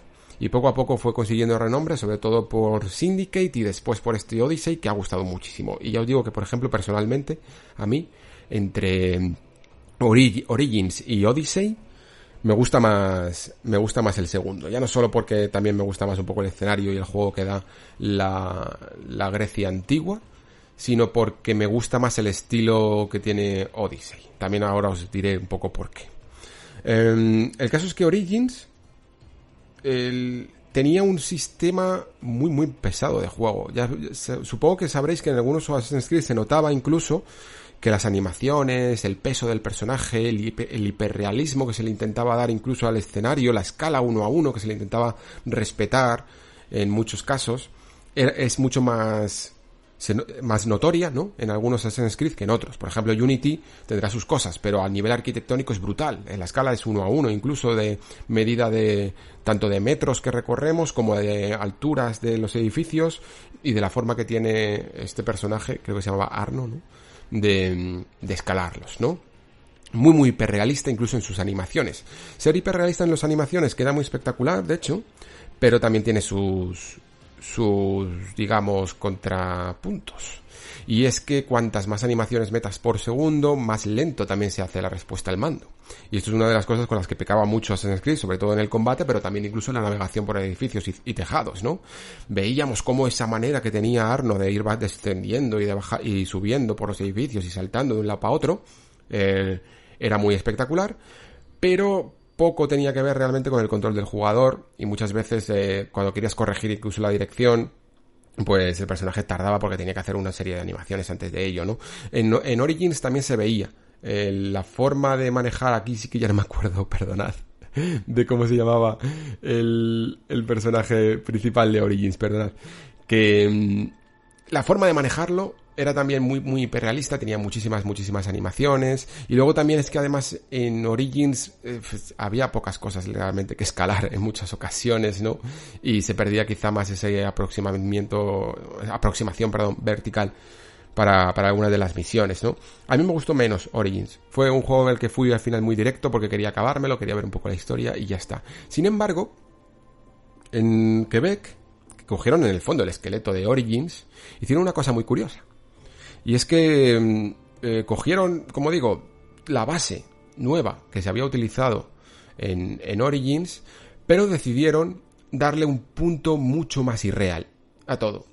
Dejar de respetar esa escala uno a uno de las cosas, de, de los edificios, de, de, esos templos y, de, y, y del propio escenario en sí, de la distancia a la hora de recorrer muchas de las localizaciones, y también sacrificaron muchas animaciones intermedias, de estas anexas que, que suman, que se tienen que sumar al movimiento a la, corrección de movimientos por parte del jugador para hacer un, un movimiento y una experiencia muchísimo, muchísimo más ágil. Y sobre todo muchísimo, muchísimo más irreal. Porque en, en, en Odyssey escalamos y, y desescalamos montañas a una velocidad pasmosa, vamos. O sea, puedes eh, crear incluso un movimiento que tenías que desbloquearlo, que no sé cómo se llamaba, salto de águila o alguna cosa así, que sencillamente el personaje ah, pegaba un salto desde una montaña, daba una voltereta en el aire y podía caer 300 metros, que no le pasaba absolutamente nada. Pegaba una voltereta como si fuera esto parkour y hasta luego no hacía falta ni, ni, ni montón de paja, ni nada, eh, que no te ibas a matar. De hecho, podías hacer lo mismo hasta con el caballo, pegar unos saltos increíbles y el caballo hacía como, uy, un metro pesado, pero podía seguir adelante y no había ningún problema. Y claro, todo esto parece un poco ridículo, según como lo estoy comentando, pero en el fondo ayudaba muchísimo a recorrer rápidamente y con ritmo un escenario que era gigantesco, ¿no? Como el de Odyssey. Y esto sumado al estilo de misiones que hicieron, que directamente, vamos, o sea, diría que ripearon casi, o sea, copiaron tanto, se inspiraron tanto, entre comillas, de, de The Witcher 3, en la forma de, de, establecer el sistema de misiones, el sistema de plano contra plano para, para que cada misión tuviera su pequeño diálogo anterior y de posterior, el rastreo de las pistas, eh, todo, toda la estructura de The Witcher 3 está tan clavada en Odyssey que canta bastante, evidentemente, ya os digo que me, creo que lo dije alguna vez, que me consta que en CD Projekt les, hasta les sorprendió. Pero también que, joder, al final es que estás copiando una estructura que funciona muy bien y por lo tanto a mí pues me parece más atractiva, ¿no? Aunque, aunque vea que se ha copiado muchísimo, pero me parece una, una forma más atractiva de estructurar las misiones y de recorrerlas que las de cualquier otro Assassin's Creed. Y entre este ritmo tan vertiginoso a la hora de recorrer que te permite moverte muy ágilmente por el escenario y, la estructura de misiones, pues para mí ha sido un, un buen Assassin's Creed. Sinceramente lo digo. Me divertí muchísimo. O sea, cuando un juego te puedes estar 70 horas con él y al final sigues y sigues y te lo acabas, es porque algo tiene, ¿no? Y para mí Assassin's Creed Odyssey sobre todo lo que tiene es ritmo. No es que sea un, un juego en el que se pueda estudiar mucho las cosas que hace, porque ya os digo, no tiene apenas nada, nada, nada original. Pero sinceramente es un juego que para mí me parece muy disfrutable. Me recuerda mucho a Black Flag, que Black Flag yo diría que es. Bueno, Black Flag para mí personalmente es mi Assassin's Creed favorito. Y principalmente lo es porque también es capaz de ablandar un poco esas reglas tan estrictas que tenía Assassin's Creed y además crear un sistema de misiones variadas que te hacía recorrer estas islas del Pacífico del Caribe de una manera muy guay, la verdad. Entre la cantidad de cosas que podías hacer, entre pescas, eh, mm, bucear, ir por los fortines, las luchas de barcos, lo hacía todo tan, tan variado y a la vez tan bonito por el paraje que, que a mí me llamó muchísimo la atención. Lo disfruté muchísimo, muchísimo Black Flag, de verdad. Entonces, llegamos a Valhalla siento haber tenido una una, una introducción tan, tan, tan grande, ¿no? Pero de verdad que tenía ganas de hablar de Assassin's Creed porque no, nunca lo, creo que había tenido mucha oportunidad de hacerlo aquí en el Nexo. Entonces llegamos a Valhalla en este punto en el que Monreal vuelve a coger las riendas del desarrollo. Estoy seguro de que a la vez Quebec en la sombra ya también está preparando otro Assassin's Creed basado en las nuevas reglas que puede que introduzca Valhalla. Y bueno, digo puede, pero realmente va a introducir algunas, veremos cuántas. Porque, claro, hasta, este punto realmente no tenemos mucha idea de cómo se jugará. Lo que sí que sabemos, aparte de que evidentemente sí, eh, estamos en esta etapa de vikingos y los saqueos cuando descubren las costas inglesas, ¿no? Parece que se va a centrar únicamente parece que se va a centrar en los saqueos a Inglaterra, aunque ya sabéis que los vikingos pues fueron incluso hasta Cádiz, me parece, si no me equivoco, llegaron. Em, parece que se va a formar más una guerra y un conflicto con, con Inglaterra, ¿no? Y con, con, el rey de Inglaterra de este momento, que ahora mismo se me ha olvidado el nombre, perdonad. La cuestión. Mm, Yo creo que el marco está bien, creo que además siempre funcionan estos juegos que tienen una base un poco mitológica incluso para todo lo que hace el trasfondo y el lore de Assassin's Creed, ya sabéis, como la forma que tiene de interpretar las visiones religiosas o eh, mitológicas, ¿no? Y creo que también, evidentemente, en mitología nórdica va a funcionar todo esto muy bien. Ya se ha visto en el tráiler esa visión de Odín, ¿no? Y de cómo se convierte en un cuervo. Ahora que lo pienso, espero que el cuervo de Odín no sea nuestro pajarraco para para buscar, ya sabéis, los típicos marcar puntos en el escenario, aunque me, me, huele a que va, me huele a que sí, evidentemente. Me huele a que la misma mecánica se va a reciclar también para este Valhalla, ¿veis? Esto es una de las cosas que, que yo creo que Ubisoft ya tiene que empezar a superar. Tiene que empezar a, a, a buscar otras maneras de, de realizar a veces lo mismo incluso. Entiendo perfectamente que, mole tener marcadas las cosas para, para investigar un poco el escenario, para planificar tus movimientos, pero tiene que encontrar otras maneras de hacerlo. Espero que no caiga sencillamente en utilizar ahora el cuervo de Odín como se usaba el pájaro o el dron en cualquiera de sus juegos, ¿no? Siempre se usa un animal o un dron, dependiendo de la época, para, para esta mecánica y esperemos que pueda avanzar un poco por ahí. Pero más allá de esto, más allá de la ambientación y de este posible cuervo marcador de objetivos, creo que también lo que más me interesa es ver un poco la escala, me interesan dos cosas principalmente. Además es que son de las que he conseguido rescatar un poco de declaraciones por parte de Ubisoft, que todavía no se ha eh, explayado mucho sobre cómo es esta Assassin's Creed. Sabemos que va a haber cambios, pero no sabemos muy bien exactamente cuáles. Por un lado, la escala. Parece que el juego va a ser más pequeño que Odyssey y a mí eso me parece un acierto porque Odyssey creo que se pasaba un poco con el escenario. Molaba mucho tener un escenario tan inabarcable, pero es que incluso jugándolo incluso acabándote el juego, no al 100%, evidentemente, pero, pero sí con la historia y, muchas misiones secundarias hechas, mm, no tenías ni siquiera la necesidad de visitar un cuarto del juego. Y muchas de esas islas estaban ahí un poco pues porque, bueno, pues porque era, parecía que era fácil generar islas, ¿no? En el fondo y siempre que tuvieran un poco el mismo el mismo aspecto. Y creo que muchas veces eso abrumaba y abrumó a muchos jugadores a ver un escenario que de verdad cuando salías de la primera isla no eh, con en mi caso con Cassandra y, y veías la escala del mundo según lo ibas descubriendo decías madre mía quizá no debería de entretenerme tanto en cada región porque si no no voy a acabar nunca no llegaba a abrumar. Y eso puede hacer que muchas veces abandones un juego que sí que te está gustando, ¿no? Por, por ser demasiado grande. Esto es un debate que creo que se tiene que tener a, lo largo de esta generación. La no necesidad de abrir más los juegos. La no necesidad ya de... Es más, de alargar los juegos, de, de, de rellenar cupos de horas, ¿no? Y de extender el territorio. Creo que los mapas que tenemos a día de hoy es mucho más interesante incluso saber rellenarlos bien, crear dinámicas buenas en cada una de las regiones, que sencillamente seguir tirando, extendiendo, extendiendo para poner puntos de poco interés en cada uno de estos sitios. De verdad, preferiría muchísimo mejor, muchísimo más, que tuviéramos, que tuviéramos mapas más, más pequeños y con más puntos de interés y con más cosas que hacer de verdad en cada uno. Eh, con misiones secundarias más trabajadas, con niveles en cada una de sus, mm, yo qué sé, mazmorras, cuevas, eh, zonas de, de misión, campamentos, lo que sea, muchísimo, muchísimo más trabajados, ¿no?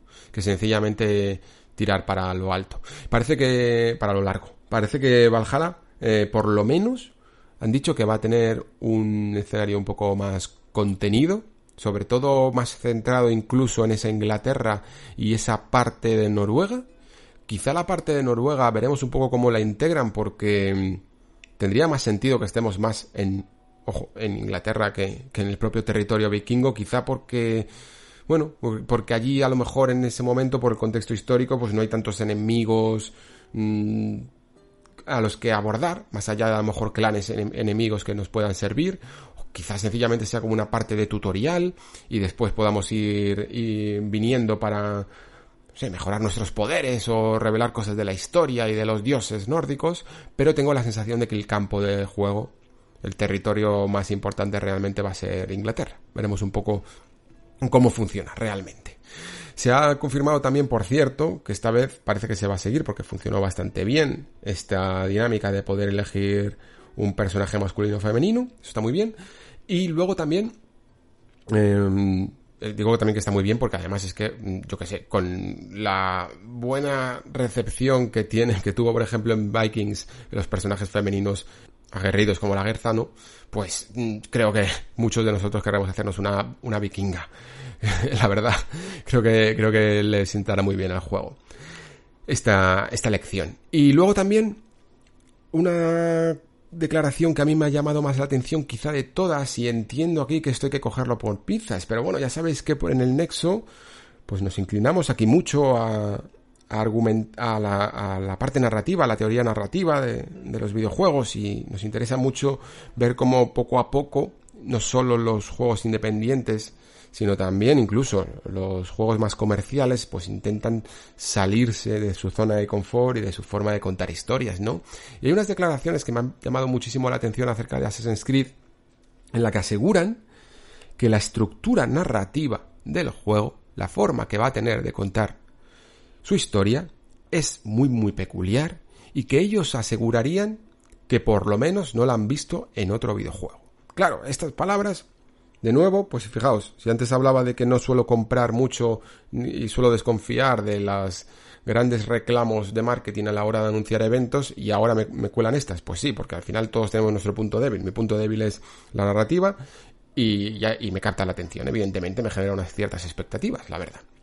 No quiero creer, en el fondo, que tampoco va a ser una cosa tan revolucionaria y espectacular. En el fondo es complicado de, al final de Ubisoft y de una franquicia tan longeva como Assassin's Creed pedirle una verdadera innovación, pero cuanto menos al, sí que parece que hay un intento de hacer las cosas de manera distinta, ¿no? De, de contar una historia de manera distinta. Yo os he dicho antes que en, en Assassin's Creed Odyssey se utilizaba muchísimo, muchísimo, se basaba muchísimo copiando casi la estructura de, de Witcher 3 y me gusta ver que al menos en este Assassin's Creed están buscando una nueva manera para contar esa historia y para distribuir las misiones principales y, secundarias. Veremos exactamente hasta qué punto se pueden permitir realmente, eh, pues yo qué sé, innovar, ¿no? ¿Y, a qué se refieren exactamente? ¿Se refieren a, a una estructura de misiones? ¿Se refieren a, a la forma de contar los diálogos y la historia, rehuyendo quizá un poco más de las cinemáticas? Eh, buscando más pistas de una manera más eh, de exploración por el parte del jugador, que el jugador vaya construyendo la, historia más en su cabeza que escuchando mm, diálogos sencillamente.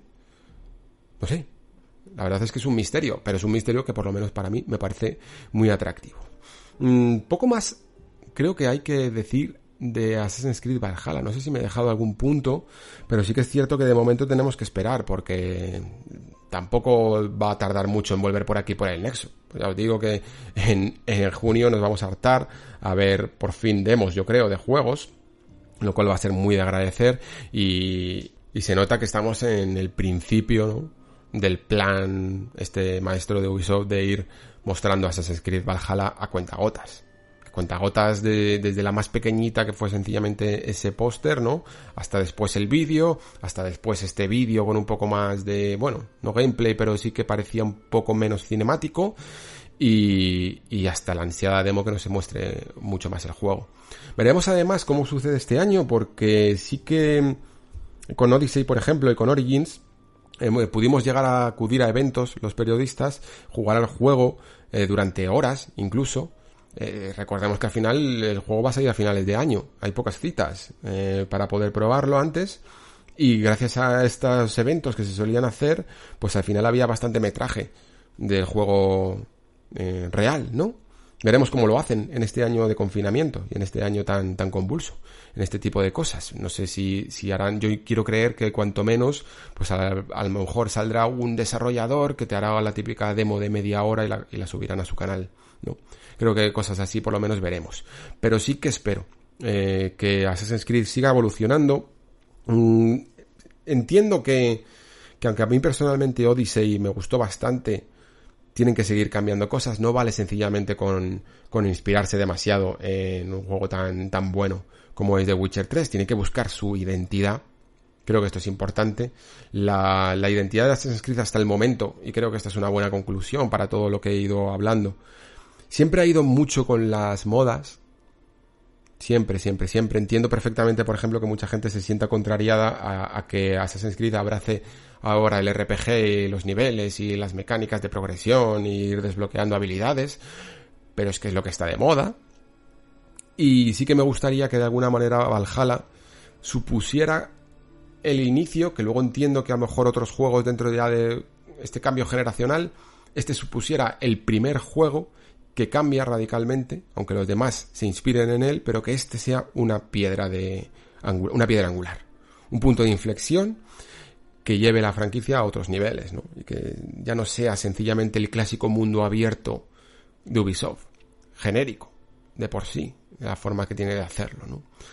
Esperemos, pero al menos yo creo que la ambientación es la correcta, eh, el momento es el ideal, las circunstancias por este cambio generacional son las propicias y eh, os emplazo a, dentro de un mesecito, seguramente, más o menos, un mes, mes y medio, a conocer más detalles sobre el juego.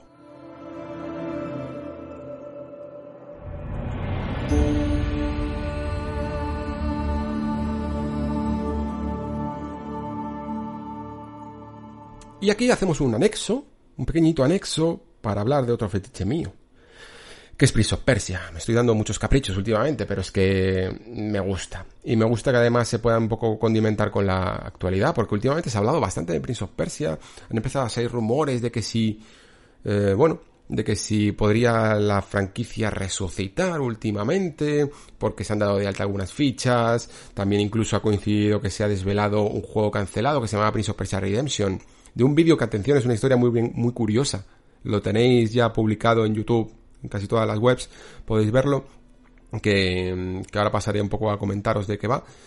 Y que estaba publicado al parecer desde 2012 en YouTube y nadie lo había visto. Yo no sé si es que al menos a, lo mejor quiero entender que estaba en oculto o, y, que ahora se ha, quitado de ese oculto o que realmente de verdad ha pasado todos esto, estos ocho años eh, a la vista de cualquier persona y nadie nos había, lo habíamos llegado a, a ver hasta, hasta el día de hoy.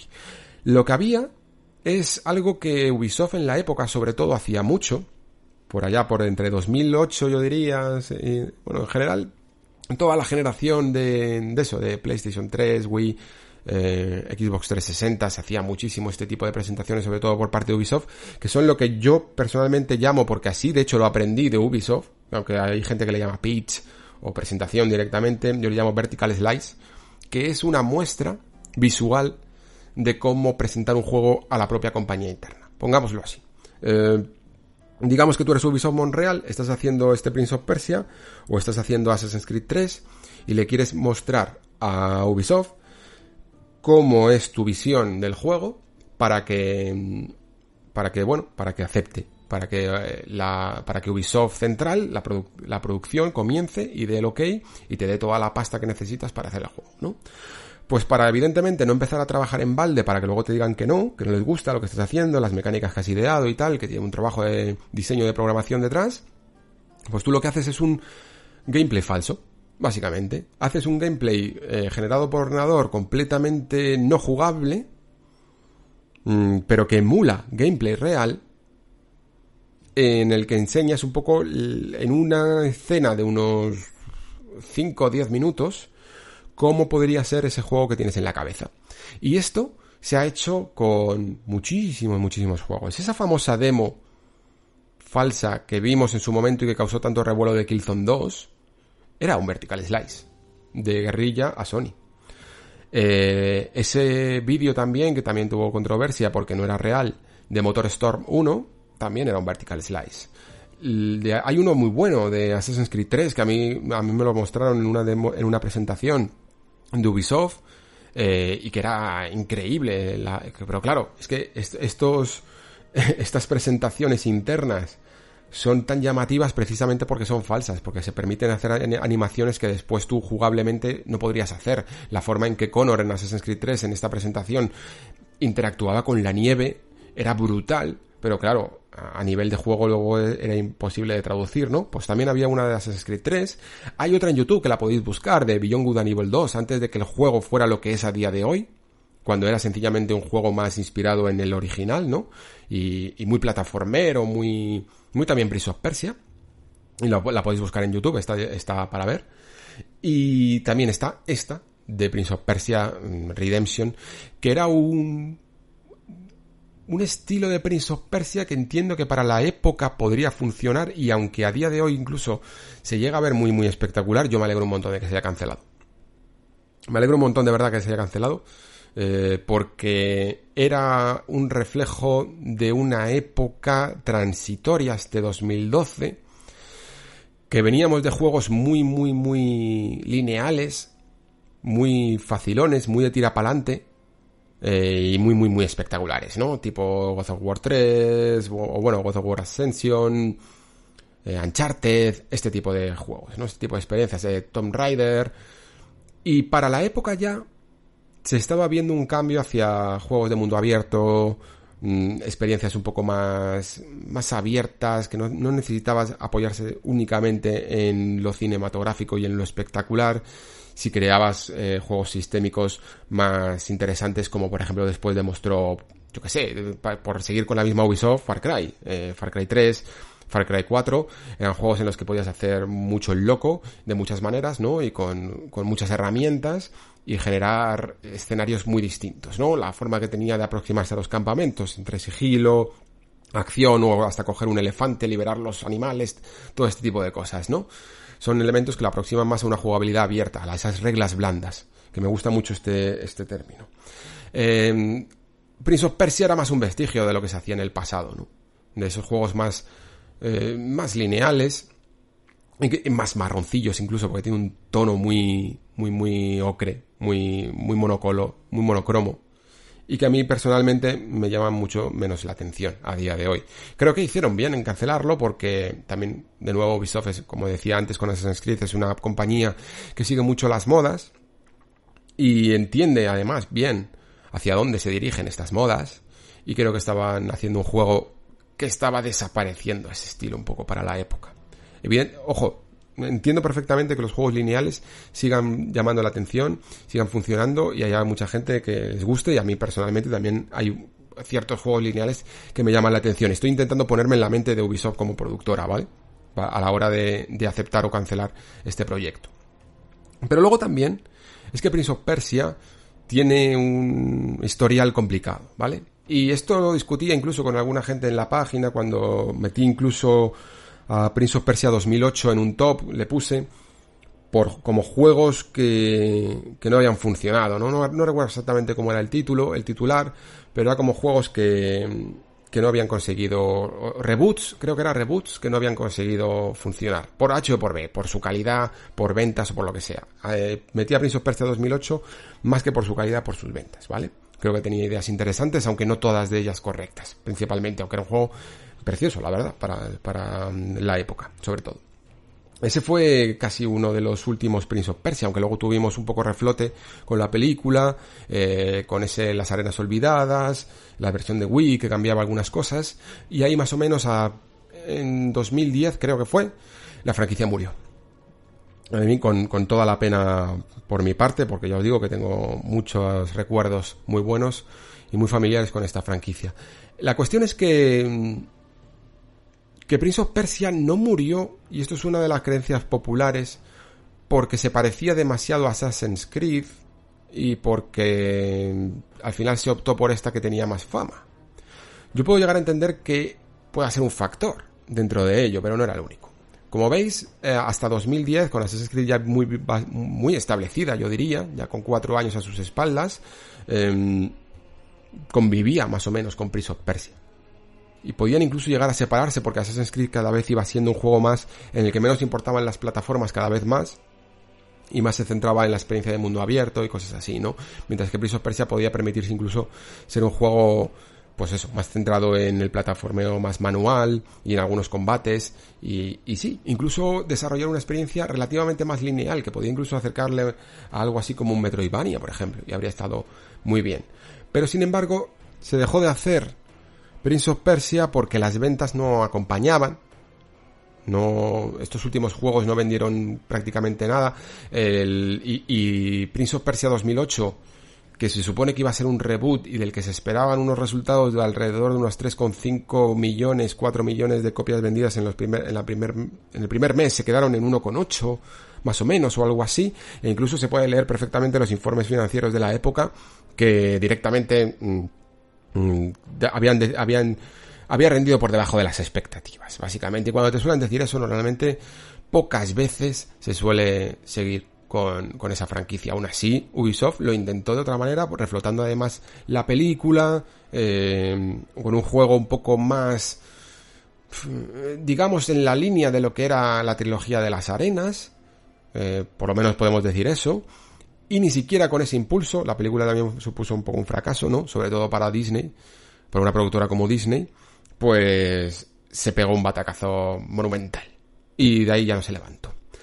Pero es que además hay otro factor que fijaos, este yo no lo tenía en no, lo desconocía completamente. Y es que al parecer, de todas las franquicias que tiene Ubisoft en su cartera, Prince of Persia tiene una cosa peculiar. Y es que los derechos de Prince of Persia están en cierta medida también en la mano de Jordan Mechner, el creador original del videojuego. Es decir, que no el 100% de los royalties o de, de los beneficios, vaya, que consigue Ubisoft cuando invierte en una producción de Prince of Persia, no le repercuten únicamente a, a, a, ella misma como productora, sino que también los tiene que pagar una parte de sus derechos a Jordan Mechner. Y debe de ser lo suficientemente abultada, no, tampoco sé exactamente hablaros de porcentaje, pero debe de ser lo suficientemente abultada como para que a Ubisoft de alguna manera le pique, para que se hable de esto y a Ubisoft de alguna manera le pique el bolsillo.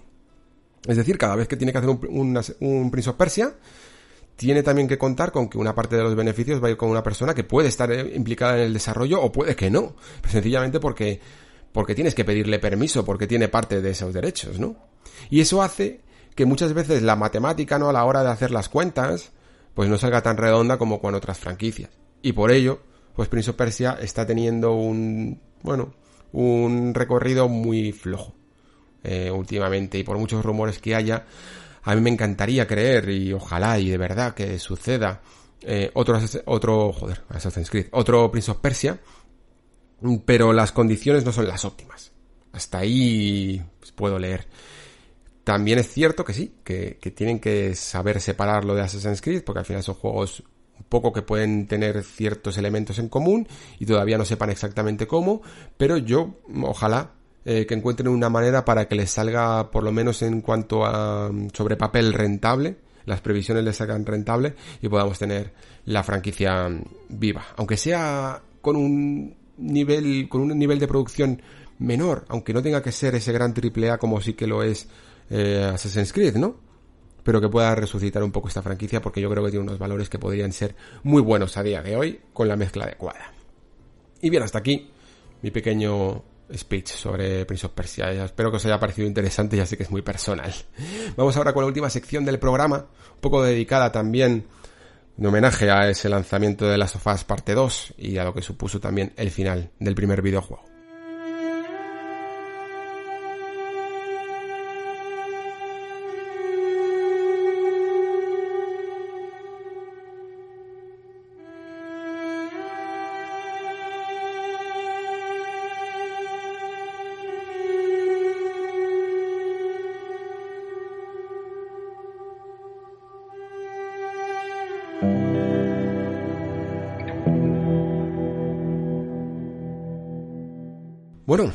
Se acerca The Last of Us parte 2, ahora sí que sí. Eh, se ha retrasado al final menos de lo que podíamos llegar a esperar. Si no, cuando estéis escuchando este podcast casi lo tendríamos ahí si llega a respetar la fecha original, pero ya sabéis que al final, con todo este tema de coronavirus, se ha ido alejando un poquito del calendario, pero por suerte lo vamos a tener en junio, no se ha retrasado tanto, no ha sido tanto el descalabro y sí que estamos en una época un tanto convulsa, por ya sabéis, por todo este tema de los spoilers, todo este tema de, de cómo se ha revelado lo que al parecer se ha confirmado también que es el argumento real del videojuego y hay que tener muchísimo, muchísimo, muchísimo cuidado en qué comentarios os metéis por YouTube sobre todo y por redes sociales porque y por, comentarios de la web. Me consta por ejemplo que en 3D a veces es complicado y muchos de nuestros de mis compañeros, vaya, se están, se están sacrificando y se saben ya más o menos el spoiler de, de Last of Us porque tienen que moderar comentarios y es una verdadera lástima que haya gente que quiera estropear así eh, la experiencia de mucha gente que lleva esperando mucho tiempo, ¿no?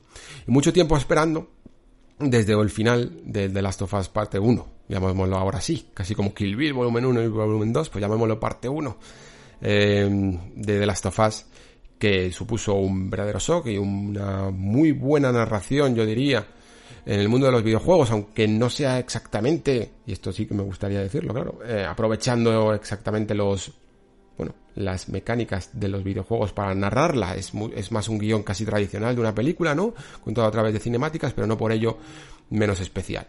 Y a mí me gustó muchísimo el final de, de The Last of Us.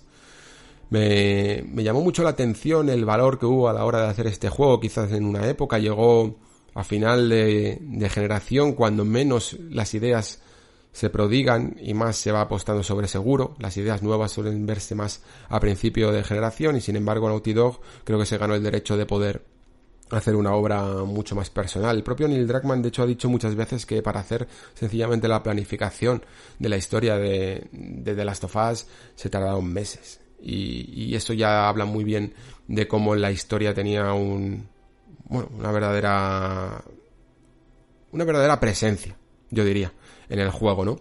Muchas veces, muchas historias en los videojuegos se planifican rápido, se escriben aún más rápido y se van adaptando a medida de las necesidades, ¿no? Y se van corrigiendo a medida de las necesidades de las misiones y de lo que quieren hacer los diseñadores, ¿no? Sin embargo, en The Last of Us se nota que estaba planificada y que era el, la piedra en la que giraba el todo, el eje en el que giraba todo, perdón de, la experiencia de of Us. Vamos a hablar con spoilers, evidentemente, porque no hay otra manera de hacerlo. Creo que The Last of Us es un juego que hace cosas muy, muy, muy interesantes. Creo que esto lo hablé en ese especial que hice ya hace un tiempo sobre villanos y antagonistas en el videojuego, principalmente porque creo que mm, la historia de The Last of Us, y creo que también va a ser la historia de The Last of Us 2, es la historia de...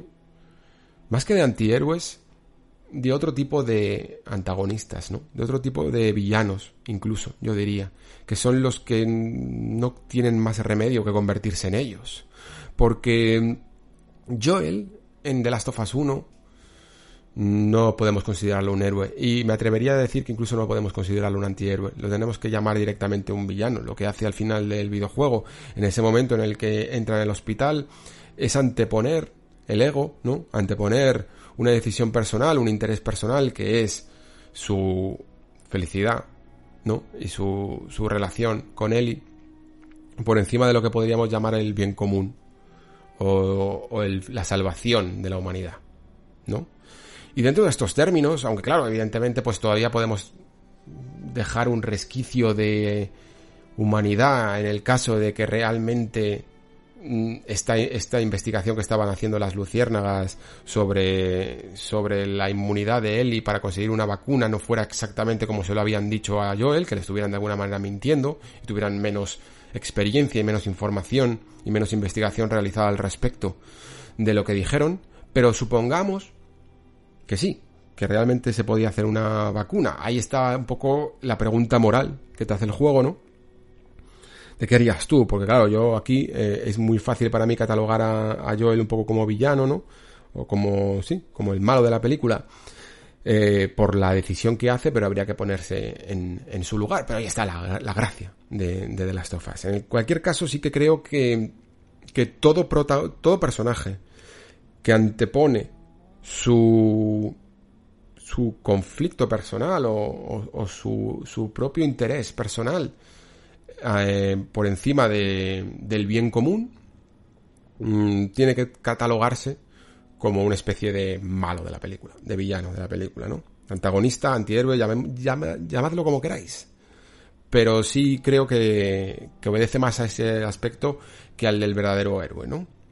Creo que en The Last of Us una de las cosas grandes que hace, de hecho, es que no hay héroes, ¿no? No hay, hay protagonistas, pero no hay héroes, no hay nadie que realmente se, se pueda identificar como el arquetipo de héroe. Ni siquiera Ellie en The Last of Us 1 no deja de ser quizá una parte más secundaria, eh, más inocente y que como todavía y como no vemos toda la, historia a través de sus ojos es complicado mm, atribuirle este arquetipo, ¿no?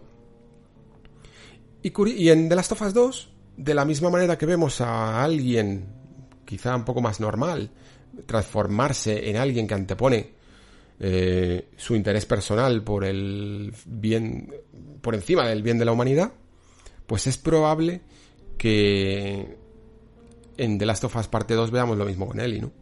Es probable que también veamos ese camino hacia la violencia y ese camino hacia la venganza personal anteponerse también por haberlo bebido eh, más conscientemente o más inconscientemente de su mentor, que es Joel, ¿no? Y veamos cómo al final, pues, esas pequeñas decisiones ya no solo nos, mm, nos repercuten a nosotros, sino que tienen consecuencias. Y tienen consecuencias también en cómo transforma a, a las personas que tenemos a nuestro cargo. En este caso, eh, Eli para Joel, ¿no?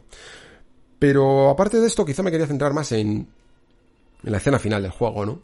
Y en cómo se puede relacionar con The Last of Us Parte 2, porque, claro, todos recordamos un poco ese diálogo, ¿no? Todos recordamos ese momento en el que... esa gran mentira, ¿no? De Joel hacia Eli, de cuando Eli le pregunta, júrame que todo lo que me has dicho de las luciérnagas es verdad, todo lo que he comentado antes sobre sobre la investigación. Recordemos que Ellie en la última parte del juego queda inconsciente y no recuerda absolutamente nada. Sea, no ha visto absolutamente nada de lo que sucede en el hospital. Y le pregunta esto a, a Joel. De alguna manera ya Ellie, desde el capítulo de invierno, no parece haberse recuperado del todo. Si os fijáis, seguro que muchos de vosotros lo habéis jugado varias veces, notaréis que incluso aunque tenga ese momento con las jirafas tan bonito y tan tan personal con Joel, sigue teniendo ya una personalidad que ha cambiado, de desconfianza en la, en la humanidad y de saber hasta qué punto ella tiene un papel en todo esto y hasta qué punto incluso se ve como salvadora de, de esa humanidad cuando, cuando hay gente que es tan dañina, ¿no? Más dañina incluso que los propios monstruos. Creo que esas son las cosas que va pensando Ellie en el camino de vuelta a Jackson y creo que también va pensando en por qué Joel parece tan, no sé, tan feliz. De repente parece que es capaz de hablar de su hija fallecida, ¿no? Durante la epidemia. Mucho más abiertamente, sin, sin tragedia de por medio, sin que se le escape las lágrimas, sin que se le rompa la voz. Eh, habla de una manera más directa, llega a decir que, que seguro que se habrían llevado súper bien, si la hubiera conocido, es como que hace las paces. Esa decisión egoísta, ¿no? De quedarse con, con él y no, no diré si, ya, no me atreveré ya a decir si moralmente correcta o no. Sencillamente egoísta, porque egoísta es. Eh, satisfaciendo sus intereses personales, le sirve como cura para, para el duelo que tenía por la pérdida de su hija, ¿no? Y creo que Eli, de alguna manera, o siempre pensé, mejor dicho, que Ellie de alguna manera mm, captaba este cambio en la personalidad de Joel, eh, esa manera de tratarla mucho más personal y esa forma de poder hablar más abiertamente de su hija, ¿no? Y por todo ello le hace esa pregunta, ¿no? Ve que algo ha cambiado, ve que algo no, no cuadra y le hace esa pregunta, porque es una pregunta muy directa. Mm, te da a entender que de alguna manera eh, Ellie desconfía, ¿no? De la historia que le ha contado Joel. Joel le había contado una patraña de que mm, había mucha gente como ella, que habían, y que habían abandonado la, lo habían intentado ya y habían abandonado la búsqueda de una vacuna hace mucho tiempo. Que por ello se largan. Y no hace falta que, no, necesitan a Ellie porque hay muchas ya como ella, ¿no? Y cuando le pregunta esto, nosotros siempre nos quedamos más con la respuesta de, de Joel, ¿no? Porque le dice, júrame que todo lo que ha pasado allí, que todo lo que me has dicho de las luciérnagas es verdad. Y yo él la mira a los ojos, ¿no? Y le suelta la mentira y le dice, lo juro. Y Eli responde sencillamente, vale. Como de, una manera muy inocente, ¿no? Y aquí se abren quizá, o sea, se abrieron hasta el momento eh, dos teorías. Quizá la más lógica es pensar que, vale, que ya está, que lo importante de esta escena es la mentira, ¿no? Lo importante es que, que Joel ha sacrificado incluso su propia relación porque a partir de ahora siempre va a, ser, va a estar construida en base a esa mentira. Y seguramente en The Last of Us 2 lo descubrir, eh, Ellie la descubrirá, ¿no? Se sentirá completamente traicionada por Joel. Esto es lo lógico que podemos llegar a pensar. Porque eh, la razón de que. Pero, pero creo que lo que hay que analizar, más que ese eh, lo juro de Joel y ese vale de Ellie, es la pregunta en sí. Esa pregunta de júramelo, ¿no? Que le dice, esa petición de, de júrame que esto es verdad. ¿Por qué Ellie le pregunta algo tan directo? Y ella lo, lo explica de la siguiente manera. Dice, en ese momento todavía no habíamos jugado a Left Behind la primera vez, aunque luego pudimos jugarlo, ¿no? Pero le dice que, que siente que desde que todo esto empezó. Ha muerto mucha gente.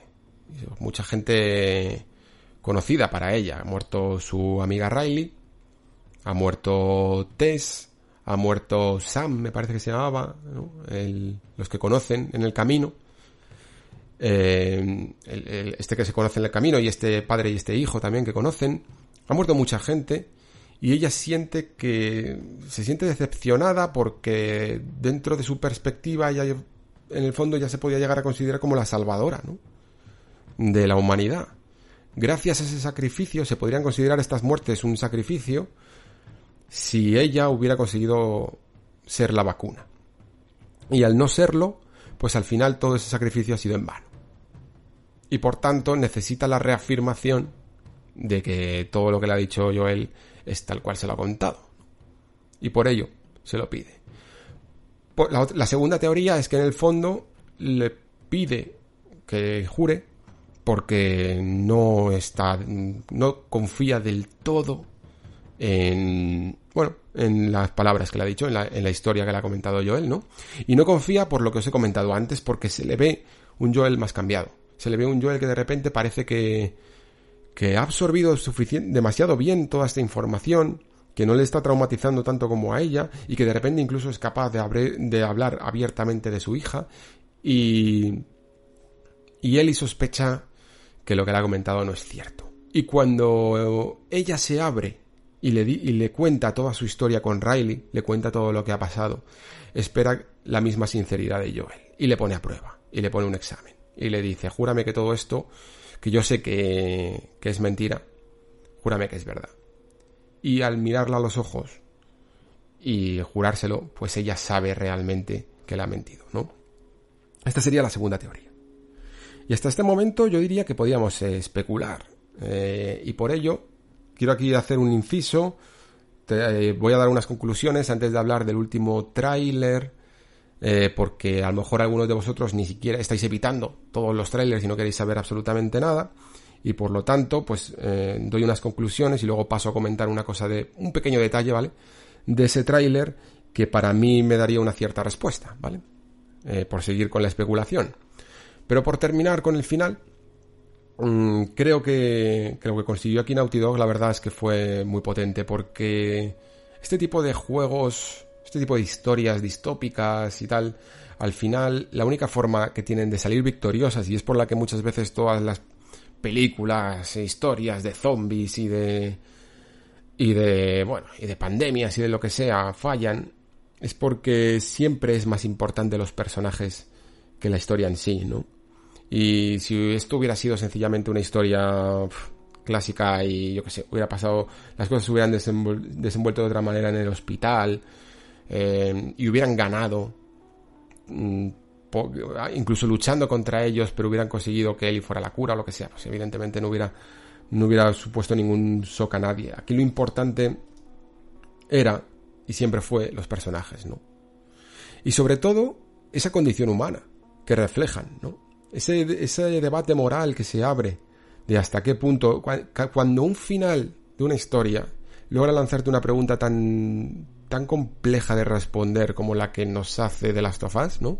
Que es hasta qué punto estarías dispuesto a sacrificar a alguien por el supuestamente bien de la humanidad y hasta qué punto incluso quieres, de hecho, salvar a esta humanidad que te está demostrando el, propio juego hasta qué cosas es capaz de hacer. es cuando tienes un final redondo. Y yo quiero creer que en el fondo todo de las tofas 1 nació de esta pregunta, ¿no? Bueno, Brookman habla siempre de que, de que The Last of Us se escribió en ese momento en el que, bueno, ya sabéis, esto, esto ha pasado mucho, también ha pasado con God of War, estos momentos en los que los desarrolladores empiezan a tener hijos, ¿no? Se preguntan muchas cosas en estos momentos, y me imagino que Druckmann una de las cosas que se preguntó también es qué legado le estamos dando, ¿no? A, esos hijos. Eh, en el caso de The Last of Us 2, de hecho, también se, habla, se habló hace un tiempo de cuáles podían llegar a ser los temas y aunque se confirmó que uno de esos temas era la violencia, esa exploración de hasta qué punto podemos llegar en la violencia, también se, se comentó que era un que quería explorar temas muy actuales, temas que podíamos ver casi de rabiosa actualidad en la forma que teníamos de comportarnos en las redes sociales. Así que veremos exactamente cómo va y cómo se desenvuelve el desarrollo de este juego. Y aquí termino estas conclusiones y dejo este punto por si queréis no saber absolutamente nada de lo que ocurrió en el tráiler de The Last of Us 2, que ya os digo que tampoco es que sea increíble ni nada de eso, pero por si queréis ir completamente vírgenes podáis parar aquí el programa. Así que hacemos este punto y aparte y continúo. Vale, el último tráiler de The Last of Us 2, os digo, no es que sea en absoluto nada revelador, pero sí que creo que responde bien a estas teorías que he marcado aquí de cuáles serán las, las, posibles posibilidades de él y a la hora de por qué pregunta esto, ¿no? De por qué le pide a Joel que jure, que jure que todo lo que ha sucedido es verdad.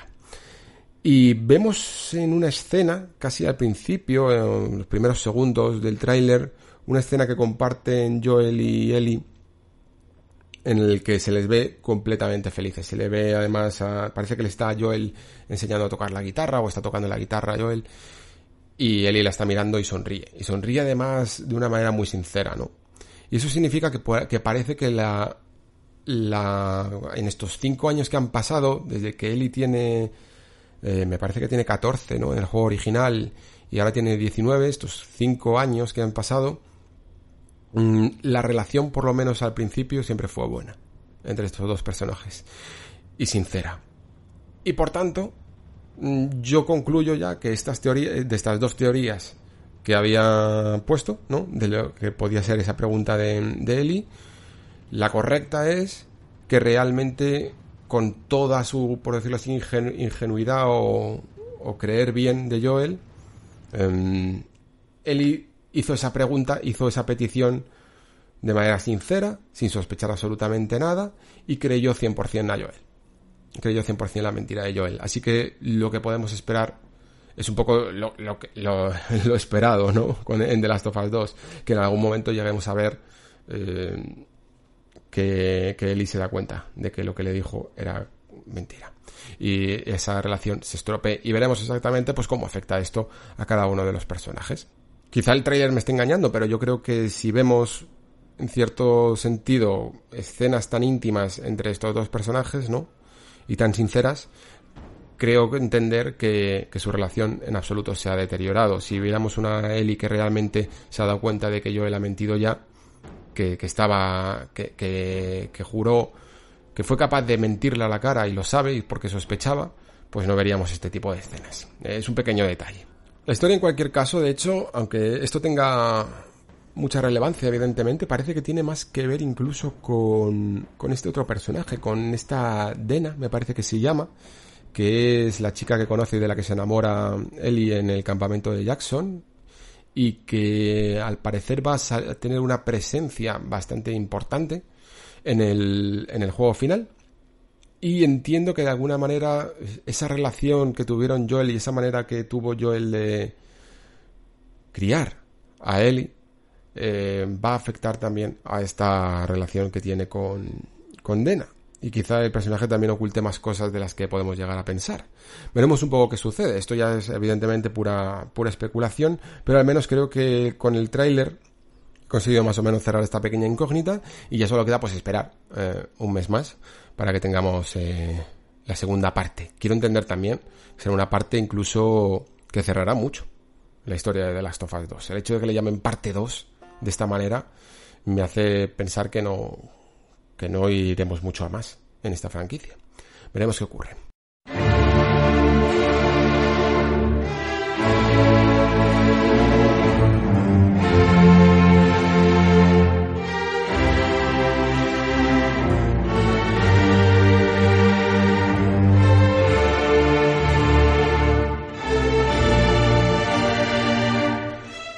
Y hasta aquí el nexo de hoy. Eh, ha sido un nexo bastante variado, la verdad, y muy personal. Me he dado el capricho de poder explayarme en algunos temas ya no solo de actualidad con ese Inside Xbox, sino de maneras que tenía yo de ver ciertas franquicias y con este incluso pequeño debatillo sobre el final con spoilers de The Last of Us, así que para mí ha sido un gustazo. De hecho, tengo ganas de seguir explorando algunas cosas personales, tengo ganas la próxima semana, creo, si la actualidad lo permite, que quiero hacer un pequeño experimento, que voy a hacer una pequeña lista de juegos eh, que personalmente me obsesionaron mucho en su momento. De estos juegos que no es que sean los que más recuerdes, no es que sean los mejores, los que más te gusten, pero que te obsesionaron al nivel de que no podías dejar de jugar hasta acabarlo. Y me gustaría analizar también el por qué, sobre todo. Me gustaría analizar por qué sucedía esta... qué, mecánicas tenían mm, que, te, que conseguían viciar tanto, ¿no? y analizar muchas veces eh, hasta qué punto incluso esto eh, es bueno, malo o peligroso, ¿no? Porque muchas veces eh, son, no son juegos que nos atraen tanto, ¿no? Como digo, no son nuestros favoritos, pero sí que logran pulsar teclas dentro de nosotros, pulsar pequeños resortes dentro de nosotros que nos hacen estar realmente viciados a ellos. Y me gustaría explorar un poco por qué, ¿no? Analizar exactamente cómo lo consiguen. Espero que os parezca interesante y ya sabéis que poco a poco pues nos vamos acercando también a, a esa especie de extraño mm, festival de juegos que tendremos este año en sustitución del E3. Antes de ello también creo que ya es buen momento para confirmaros, porque ya me lo han confirmado a mí, que este año estoy preparando una charla para la Games UPM, ya sabéis que el año pasado hice también una sobre eh, por qué abandonamos los juegos, y tenéis también el respectivo programa en el Nexo. Eh, la universidad tuvo a bien volverme a invitar este año. Lo que pasa es que con todo esto de coronavirus, pues al final se ha retrasado bastante el asunto y al final hemos llegado a la conclusión de que estaría bien seguir adelante con, con la charla de este año, pero de manera online. Así que voy a hacer una presentación en streaming y creo que tengo que confirmarlo, pero creo que será abierta a todo el mundo. Eh, me tienen que dar un poco todavía el ok, pero sí que sé que luego después la podré traer de todas maneras configurada para el Nexo. Y así que ya os iré dando más detalles, un poco de la fecha, de cuándo va a ser. Bueno, la fecha creo que ya lo puedo decir, de hecho, dejadme mirar un poco el calendario, pero si no me equivoco es el 29 de mayo, ¿vale? Para que si queréis haceros un poco la idea, eh, que sepáis que esta vez ni siquiera os tenéis que desplazar a, la UPM, simplemente tenéis que ni, vivir en Madrid ni nada, ni tenéis que coger nada, simplemente tenéis que conectaros a, la stream en el que lo hagamos, que no sé exactamente todavía cómo lo vamos a hacer. Y la charla irá sobre mecánicas narrativas. Antes, por ejemplo, he hablado en The Last of Us, ¿no? Diciendo que el juego eh, tiene lo que yo creo que puede ser uno de los mejores guiones de videojuegos, ¿no? Creo que es uno de los más redondos sobre papel. Pero sí que es cierto que utiliza pocas mecánicas, mmm, pocos sistemas, ¿no? De juego para contar esa historia. Se apoya mucho más en las cinemáticas y en otras heredadas de otras artes, ¿no? Y a mí lo que me gustaría es ver cómo ver ejemplos y enseñaros un poco qué videojuegos han conseguido transmitir emociones, no solo el aspecto puro de la diversión que se pueden conseguir con unas mecánicas, ¿no? Eh, sino cómo pueden llegar a transmitir emociones y a contar historias de una manera más sutil y también mucho más eh, coherente con el medio, ¿no? Por eso lo he bautizado un poco así, mecánicas narrativas. Y alguna vez os he mostrado ya algún ejemplo en el programa, pero esto va a ser una charla en la que profundizaremos mucho más, tanto en esos ejemplos como en otros, como en otros que he ido recopilando para, para esta ocasión. Espero que os resulte interesante. Y ya sabéis, a finales de, de este mes, el 29 de mayo, tendremos la tendremos esa charla, la podréis ver y si no también pues eh, volveré a replantearla en formato podcast para que la escuchéis aquí en el Nexo. Sin más, como siempre acostumbro a decir, muchísimas gracias por estar ahí, muchísimas gracias por escuchar y seguir escuchando el Nexo. Se despide Alejandro Pascual, hasta el próximo programa.